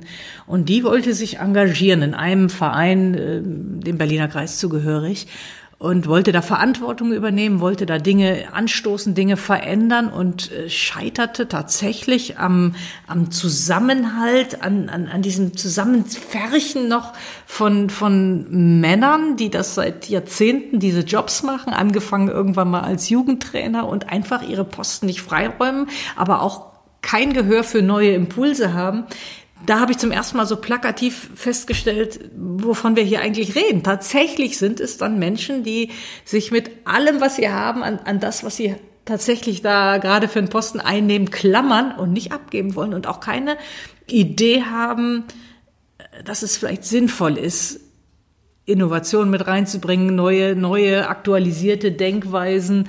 Und dann hat die Dame uns das tatsächlich auch so erzählt, die glauben, ich verstehe nichts von Fußball, deswegen soll ich nicht irgendwo im Vorstand mitarbeiten. Da hört es natürlich dann auf. Das ist in sich ein die Frage Widerspruch, ist, der ist so ich lächerlich. Natürlich. Vom Sport Fußball verstehen. Also es reicht, ich, finde eine Qualifikation, dass Unternehmen allein die beiden Kinder spielen, äh, die ist schon so schön, so herrlich. Sie weiß also um die Nöte im Breitensport und zwar geschlechtsneutral. Ne? Das ist also eine bessere Voraussetzung gibt's gar nicht. Und die hatte Konzepte geschrieben, die wollte was bewegen und ich möchte jetzt nicht die weißen alten Männer äh, wieder zitieren, das ist ein bisschen überstrapaziert, der Begriff in, in jüngster Zeit, finde ich. Aber Menschen, die da halt schon jahrzehntelang auf diesen Posten sitzen, wollen das einfach nicht freigeben und wollen gar keine Veränderung. Und da sind wir ja wieder an einem, an einem Punkt angelangt, wo sich die Welt dann doch wieder im Kreis dreht. Menschen haben Angst und, und zum Teil jedenfalls haben Angst und oder oder Sorge vor Veränderung, weil man sich an Dinge gewohnt, gewöhnt hat, die sind bequem und eine Veränderung, ein Diskurs über Veränderung könnte anstrengend sein. Weil ja auch eine Lebensleistung in Frage gestellt Ja. wird. Ne? Also wenn jemand Finde ich noch nicht mal. Ich finde nicht, ich finde, man kann einfach sagen, dass die Dinge verändern sich, die Welt dreht sich weiter. Das, Ja, das, aber für das viele mag ja zu der Zeit alles gut gewesen sein. Aber du musst doch den Blick für nach vorne richten und, und für, für neue Dinge offen sein. Das kennen wir doch alle aus unserem Alltag. Also ich bin wirklich nicht als, als großer Technikfreak und auch nicht sehr, sehr, sehr affin mit diesen Dingen bekannt. Und, und hatte auch immer wieder, weil wenn da irgendwas Neues, Technisches rauskam, oh, Gottes Willen, erstmal wieder so eine Hemmschwelle. Aber natürlich hat das alles seinen Sinn und du musst dich mit den Dingen auseinandersetzen. Wir kennen das alle aus dem Alltag. Da ist irgendetwas Liebgewonnenes bricht weg und du sollst dich jetzt mit, mit, mit der modernisierten Fassung beschäftigen. Und dann sagst du erstmal, der erste Impuls ist, oh nee, bitte nicht. Ich, das kostet ja, kostet ja Kraft. Ja, es kostet Kraft, sich weiterzuentwickeln, manchmal. Aber dazu noch mal eine Frage. Was braucht es denn dazu, dass beispielsweise, dass man da mehr Ausgewogenheit hinbekommt? Ne? Ich beobachte zum Beispiel auch Männer sind viel stärker untereinander auch vernetzt und, und verbünden sich und, und schmieden auch gemeinsam Pläne. Ist das, was bei Frauen vielleicht fehlt, dass man auch da vielleicht über stärkeres Netzwerken, über sich gegenseitig auch stark machen, auch Frauen ermutigen? Ne? Also wäre das vielleicht auch ein Weg, dass man einfach sagt, naja, das machen Männer vielleicht auch geschickter oder es ist halt durch alte Strukturen und alte Traditionen bei denen mehr Gang und Gäbe, dass man eben zusammen draußen an Rauchen geht oder das Bier trinkt nach Feierabend und äh, müssten Frauen das auch viel stärker machen oder sich gegenseitig auch unterstützen und vielleicht auch gerade die eben mitnehmen, die vielleicht sich noch nicht so trauen. Wäre das vielleicht auch ein Weg, dass man sich gegenseitig äh, da anders aufstellt? Äh, sag du mir die Antwort. Ich, ich, Ich persönlich, sagen, ich, ja. ich, ich persönlich habe mir die Frage tatsächlich auch, oder die, weil sie mir jetzt nicht zum ersten Mal gestellt wird, habe ich sie mir auch in der Vergangenheit jetzt schon ein paar Mal gestellt. Aus der eigenen Erfahrung kann ich da wieder so schwer reden, weil äh, das, was du gerade so angesprochen hast, dann gehst du dann noch mal ein Bierchen trinken oder wenn man raucht, auch noch mal eine rauchen oder so. Da war ich auch dabei. Also ich war da irgendwie schon vernetzt immer und kann das nicht aus eigener Erfahrung sagen, weil für mich das einfach geschlechterunabhängig war. Ich habe da überhaupt nicht geguckt, ist das ein Mädel oder ein Junge. Ähm, deswegen äh, fühlte ich mich da nie außerhalb von sogenannten Netzwerken. Das hat man nicht früher nicht Netzwerk genannt, sondern, sondern jetzt in der Redaktion nicht so viele andere Frauen, mit, der mit denen du ja, nee, aber ich, ich, aber ich, ich habe mich aber nicht isoliert von meinen männlichen Kollegen gefühlt, sondern von Anfang an extrem. Ich war immer eine von denen bei jeder Redaktion, in der ich war. Ähm, deswegen konnte ich das nicht aus eigener Erfahrung, aber ich habe versucht natürlich, mich mit den Dingen auseinanderzusetzen, wie das andere Jüngere empfinden können. Und ich kann mir vorstellen, in der Tat, dass ähm, ähm, diese unausgesprochenen Netzwerke, ich will gar nicht, heute sind die alle organisiert, aber diese unausgesprochenen der früheren Zeit, ähm, die fehlten vielleicht Mädchen und Frauen äh, in, in vielen Jahren. Und mit Sicherheit ist das wichtig. Ähm, ich persönlich kann mit diesen Worten ähm, Zickenkrieg und Stutenbissigkeit oder so gar nichts anfangen.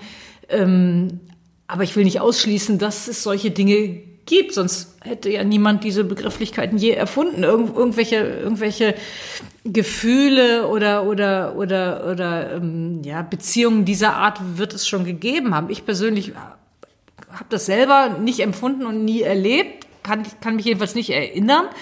Aber ja, ähm, ähm, auf die Frage, müssen sich Frauen mehr unterstützen? Das ist scheinbar ähm, im, im, Moment das Entscheidende, glaube ich.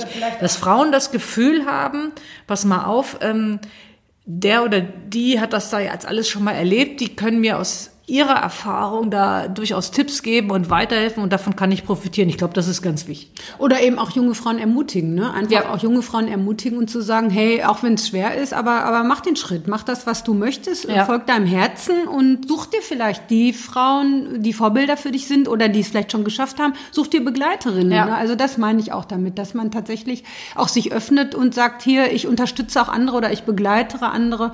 Da sind wir wieder bei dem Stichwort Förderer oder auch vielleicht Stichwort Mentorin. Also ich glaube, das ist ganz wichtig, ne? dass man da einfach den Blick auch äh, wirft auf jüngere Kolleginnen und sagt, hier, ähm, du kannst es schaffen, wenn du es willst. Ja, ich sehe bei dir das Talent, ich sehe deine Leistungsstärke und ich begleite dich und ich glaube, da eine Offenheit auch zu haben, andere eben auch zu fördern, zu unterstützen und sich da gegenseitig ein bisschen stark zu machen. Ich glaube, das ist schon auch ein guter Weg ne, mhm. um da Dinge auch zu verändern. Du sagst, du arbeitest jetzt gerade an einem Stück, an einer Reportage mhm. ähm, über Frauen im Fußball, genau, war das. Ne? Genau, ne? genau. Wann können wir das sehen? Äh, das ähm, kann ich jetzt noch nicht so 100 Prozent sagen, weil wir natürlich im Moment in dieser Corona-Zeit auch schwierige Voraussetzungen haben das Ganze zu produzieren. Also manche, manche, an manche ranzukommen im Moment ist schwierig, bei, bei anderen ist es auf eine andere Art und Weise. Deswegen haben wir uns jetzt keinen Zeitdruck gesetzt, sondern wir, wir arbeiten jetzt dran und haben auch die ersten Interviews und die ersten Drehaufnahmen gemacht.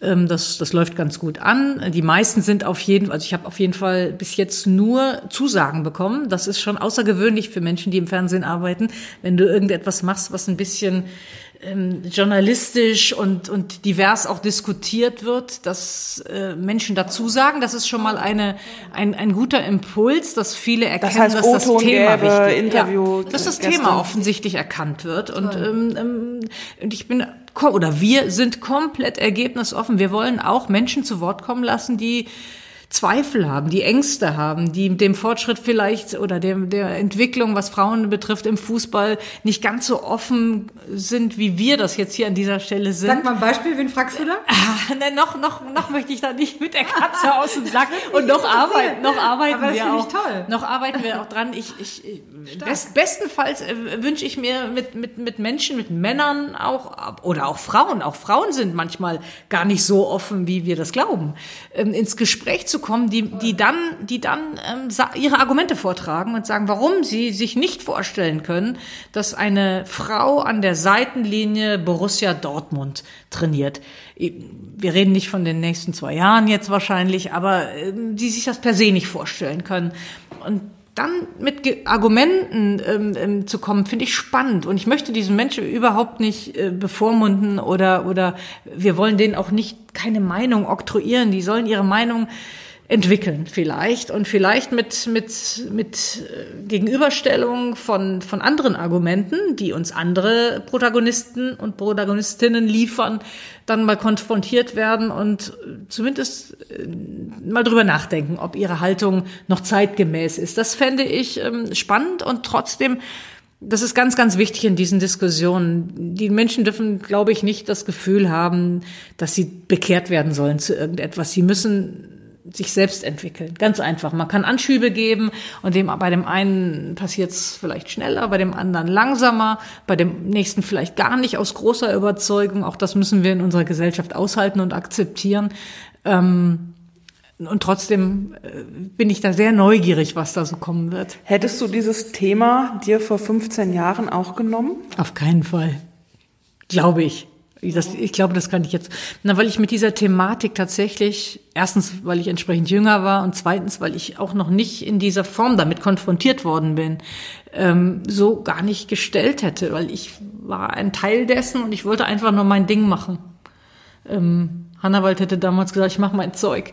Ich war vielleicht auch gar nicht reif genug, um mich mit den Dingen über den Tellerrand hinaus zu beschäftigen. Ähm, das klingt doof für jemanden, der dann aber auch schon alt genug war. Aber vielleicht war es auch wieder ein bisschen die Zeit äh, damals, dass man sich gar nicht so viel Gedanken über diese Dinge gemacht hat, außer wenn man wirklich wissenschaftlich damit befasst war. Denn Wissenschaftler gab es ja immer. Ähm, nee, ich war einfach, ich war einfach mit meinem, mit meinen, mit meiner normalen Arbeit, mit meinem normalen Alltag äh, happy beschäftigt. Und das ist, glaube ich, ein Reifeprozess. Punkt. Das ist ein Reifeprozess auf der einen Seite und natürlich beschleunigt durch die eigenen Erfahrungen. Und Gibt's dann noch erkennt was- man auch größeren Sinn darin. Gibt's noch was anderes in diesem Reifeprozess, wo du sagst, ähm, das sehe ich heute anders als früher? Ganz viel, ganz viel, definitiv. Ich kann dir jetzt gar keine genauen Beispiele nennen, aber erstens ähm, bin ich viel, viel differenzierter, wenn ich mir die Argumente anderer anhöre. Äh, empfinde es als eine große Genugtuung, wenn du plötzlich auch mal deine eigene Meinung beginnst zu hinterfragen und vielleicht sogar zu veränderst und empfinde das äh, definitiv nicht als Schwäche, was glaube ich viele tun, sondern eher als Stärke, zu sagen, okay, meine Erkenntnis ist jetzt eine andere. Ähm, ich habe jetzt so viele gute Sachen in die Richtung gehört. Ich habe das nicht richtig erfasst oder war da zu oberflächlich oder so. Ich finde das genau richtig, dass man sich dann auch noch, das hat mit Entwicklung, mit Reife tatsächlich mit, mit Erfahrung zu tun. Ähm, und finde das echt spannend auch übrigens. Weil du Extrem dich, spannend. weil du diesen- dich diesen früher, Prozess. weil du dich früher dann als Mensch äh, direkt angegriffen gefühlt hast? Das glaube ich nicht. Das glaube ich jetzt nicht. Ähm, nee, aber ich wollte mich gar nicht so mit diesen Themen auseinandersetzen, sondern einfach tatsächlich mein Ding machen. Das klingt egoistisch, aber es war, war es vielleicht auch, keine Ahnung. Ähm, aber es war nicht meine Aufgabe in dem Moment irgendwo, ähm, sich mit diesen Dingen, und es war natürlich ähm, sehr vermehrt in der Zeit auch tatsächlich so Mitte der 90er, als die ersten Moderatorinnen kamen. ne. Ist, man vergisst ja Gabi Papenburg immer, das war bei RAN unsere erste Moderatorin, die eine Fußballsendung äh, moderiert hat. Danach kam Monika Lierhau, also klar, es gab schon vorher äh, Sportstudio, kamen Thomas und diese, diese Da bist du natürlich auch wieder bei einem speziellen Punkt, weil natürlich für die Publikumsansprache durch das stark männlich geprägte Publikum eben immer sehr gerne dann Frauen genommen wurden, die attraktiv und adrett vor der Kamera stehen, weil das natürlich bei dem männlichen Publikum sehr gut ankam. Ja, also da würde ich schon mal die Moderatorinnen noch mal in der Sonderrolle sehen oder auch sein. zu dem Zeitpunkt gestanden haben. Im Vergleich jetzt zu Reporterinnen, da gab es eben oder gibt es immer noch nicht so viele, wie es Moderatorinnen gibt. Ne? Also das hatte auch ganz anfänglich viel damit zu tun, dass es natürlich beim männlichen Publikum sehr gut ankam. Ja, wobei, wobei, wenn ich, Ohne wenn dass ich wenn denen jetzt nee, absprechen wenn will, ich dass jetzt sie es nicht konnten und dass sie keine guten Moderatorinnen sind und waren. Das will ich denen gar nicht absprechen. Das ist Wenn klar. ich jetzt aber an, an, an, an tatsächlich an die Entwicklung damals bei RAN denke, wo dann ein, ein unglaublich innovativer Sportchef wie Reinhold Beckmann, da war Gabi Papenburg, war schon eine erfahrene Moderatorin. Ich weiß gar nicht, wie alt sie damals war, Mitte 30 oder Anfang 30, aber die ist nicht gesucht worden, sondern der, der ist dann wirklich hingegangen und gesagt, wir haben hier eine Moderatorin. Wir hatten ja nicht so wahnsinnig viel anderen Sport, deswegen war die Redaktion einigermaßen überschaubar. Ähm, Wir haben ja eine Moderatorin und die äh, ist, ist journalistisch so top, die ist in, in, in der Interviewführung top. Die will ich jetzt da ausprobieren. Ich will, die, ich will das probieren. Also die, hat, die haben kein Casting gemacht oder sowas, sondern die hatten der Frau, der einzigen, die damals bei uns moderiert hat, die Möglichkeit gegeben. Das heißt, war da ein war junger letztendlich Kollege Reinhold ein- Beckmann, ja. der damals als Chef extrem jung war. Äh, Der hat, der war der Zeit extrem Das heißt, da war ein junger, moderner ähm, Absolut. Mann, der da letztendlich die, die Tür geöffnet hat Absolut. und gesagt hat, die Kollegin ist top, hier, Ja. äh, guckt euch die an, die schlage ich vor, die Ja. muss das machen. Und er hat es durchgesetzt und äh, alle waren glücklich. Also es gab, es war prima. Also was ich damit aber sagen wollte, das war dann die Zeit, wo das dann langsam losging, dass ähm, sowohl Medien, aber auch natürlich ähm, ähm, Studenten und Studentinnen immer wieder die Frage nach der Frau darstellten. Und das mag auch dann dazu geführt haben, ich bin dann auch hin und wieder mal gefragt worden, dass ich dann irgendwann gesagt habe, komm, lass mich doch jetzt einmal mit dem Thema zufrieden. Ich mache doch eigentlich nur das, was ich immer gemacht habe, mich mit Fußball auseinandersetzen und wollte diese gesellschaftliche Thematik damals einfach noch nicht annehmen. Steffi, du sagst, äh, Claudia ist dein Vorbild und Claudia, Das habe ich ja noch nie gehört, Steffi. Hast du gesagt, oder? Na klar, absolut. Klar ist Claudia ein Vorbild für mich. Doch, das hast du mir sogar ja, geschrieben. das habe ich dir sogar ja. geschrieben. Du bist Ah, schon lange ein Vorbild für mich. stimmt. Oder ich weiß gar nicht mehr, unsere Lokalzeitung in Dortmund, ich komme ja auch aus Dortmund wie du, Vanessa, die schrieb, wann war das denn? War das 2016 oder 2018? Auf Ach, jeden Fall, da mich, gab es ein ja, kleines Quiz doch- und da wurde Claudia dann auch herausgehoben und ähm, ja, warte mal, was war denn die Frage? Die Frage war irgendwie, ähm, ein Star. Es wurde ein Star gesucht, genau. Es wurde ein Star gesucht und das war sie letztendlich. Es wurde dann so ein bisschen verklausuliert eine Frage gestellt und dann habe ich geschrieben, na ja, was heißt hier ein Star? Für mich bist du schon lange ein Vorbild. Und Stimmt, nein, also das ist ja, auch so, ja, ja. weil es natürlich, finde ich, schon toll ist und sehr bemerkenswert und großartig, wie sie das äh, geschafft hat und wie sie ihren Weg gegangen ist. Das ist, finde ich, sehr vorbildhaft. Und äh, mit einer Kontinuität und sich da durchgesetzt zu haben, gerade auch zu der Zeit, wo es noch schwieriger war als heute. Hier ruft Ähm, noch gerade eine, eine, eine Kollegin an, Ella Pulalek. Übrigens auch eine fantastische Kollegin, eine tolle Filmemacherin. Und deswegen- Aber ich, ich, ich beantworte das Telefonat später erst. Und deswegen ist sie natürlich für mich auch ein Vorbild, absolut. Klar. Fühlst du dich als Vorbild? Naja, das ist ja, das ist äh, auch eine sehr gute Frage. Ich habe mich total gefreut über diese vielen, vielen kleinen ähm, ähm, Rückmeldungen und ähm, wenn ich das an der Stelle noch mal kurz erwähnen darf, das war deutlich mehr als das Negative. Ähm, das ist natürlich in dem Fall dann auch eine schöne Sache und ich kann heute auch das hätte ich vorher auch nicht gekonnt, sehr gut beurteilen, was Solidarität bedeutet ähm, in so einem Fall. Wir, wir ähm, im, im, in der Thematik Rassismus reden wir ja ganz aktuell oft darüber, ähm, dass man tatsächlich Betroffene zu Wort kommen lassen muss und die das können das am besten erklären dann, was es bedeutet, wenn eine Gesellschaft an sich solidarisch erklärt. Ähm, wir, wir, die jetzt in der Tat rassistisch nicht betroffen sind, können das nicht wirklich nachempfinden. Das, ähm, ähm, da haben die die Deutungshoheit. Und deswegen habe ich da so eine kleine Erfahrung jetzt in diesen Dingen. Das habe ich als total angenehm empfunden. Und genau danach habe ich mich natürlich mit dieser Frage dann auch beschäftigt.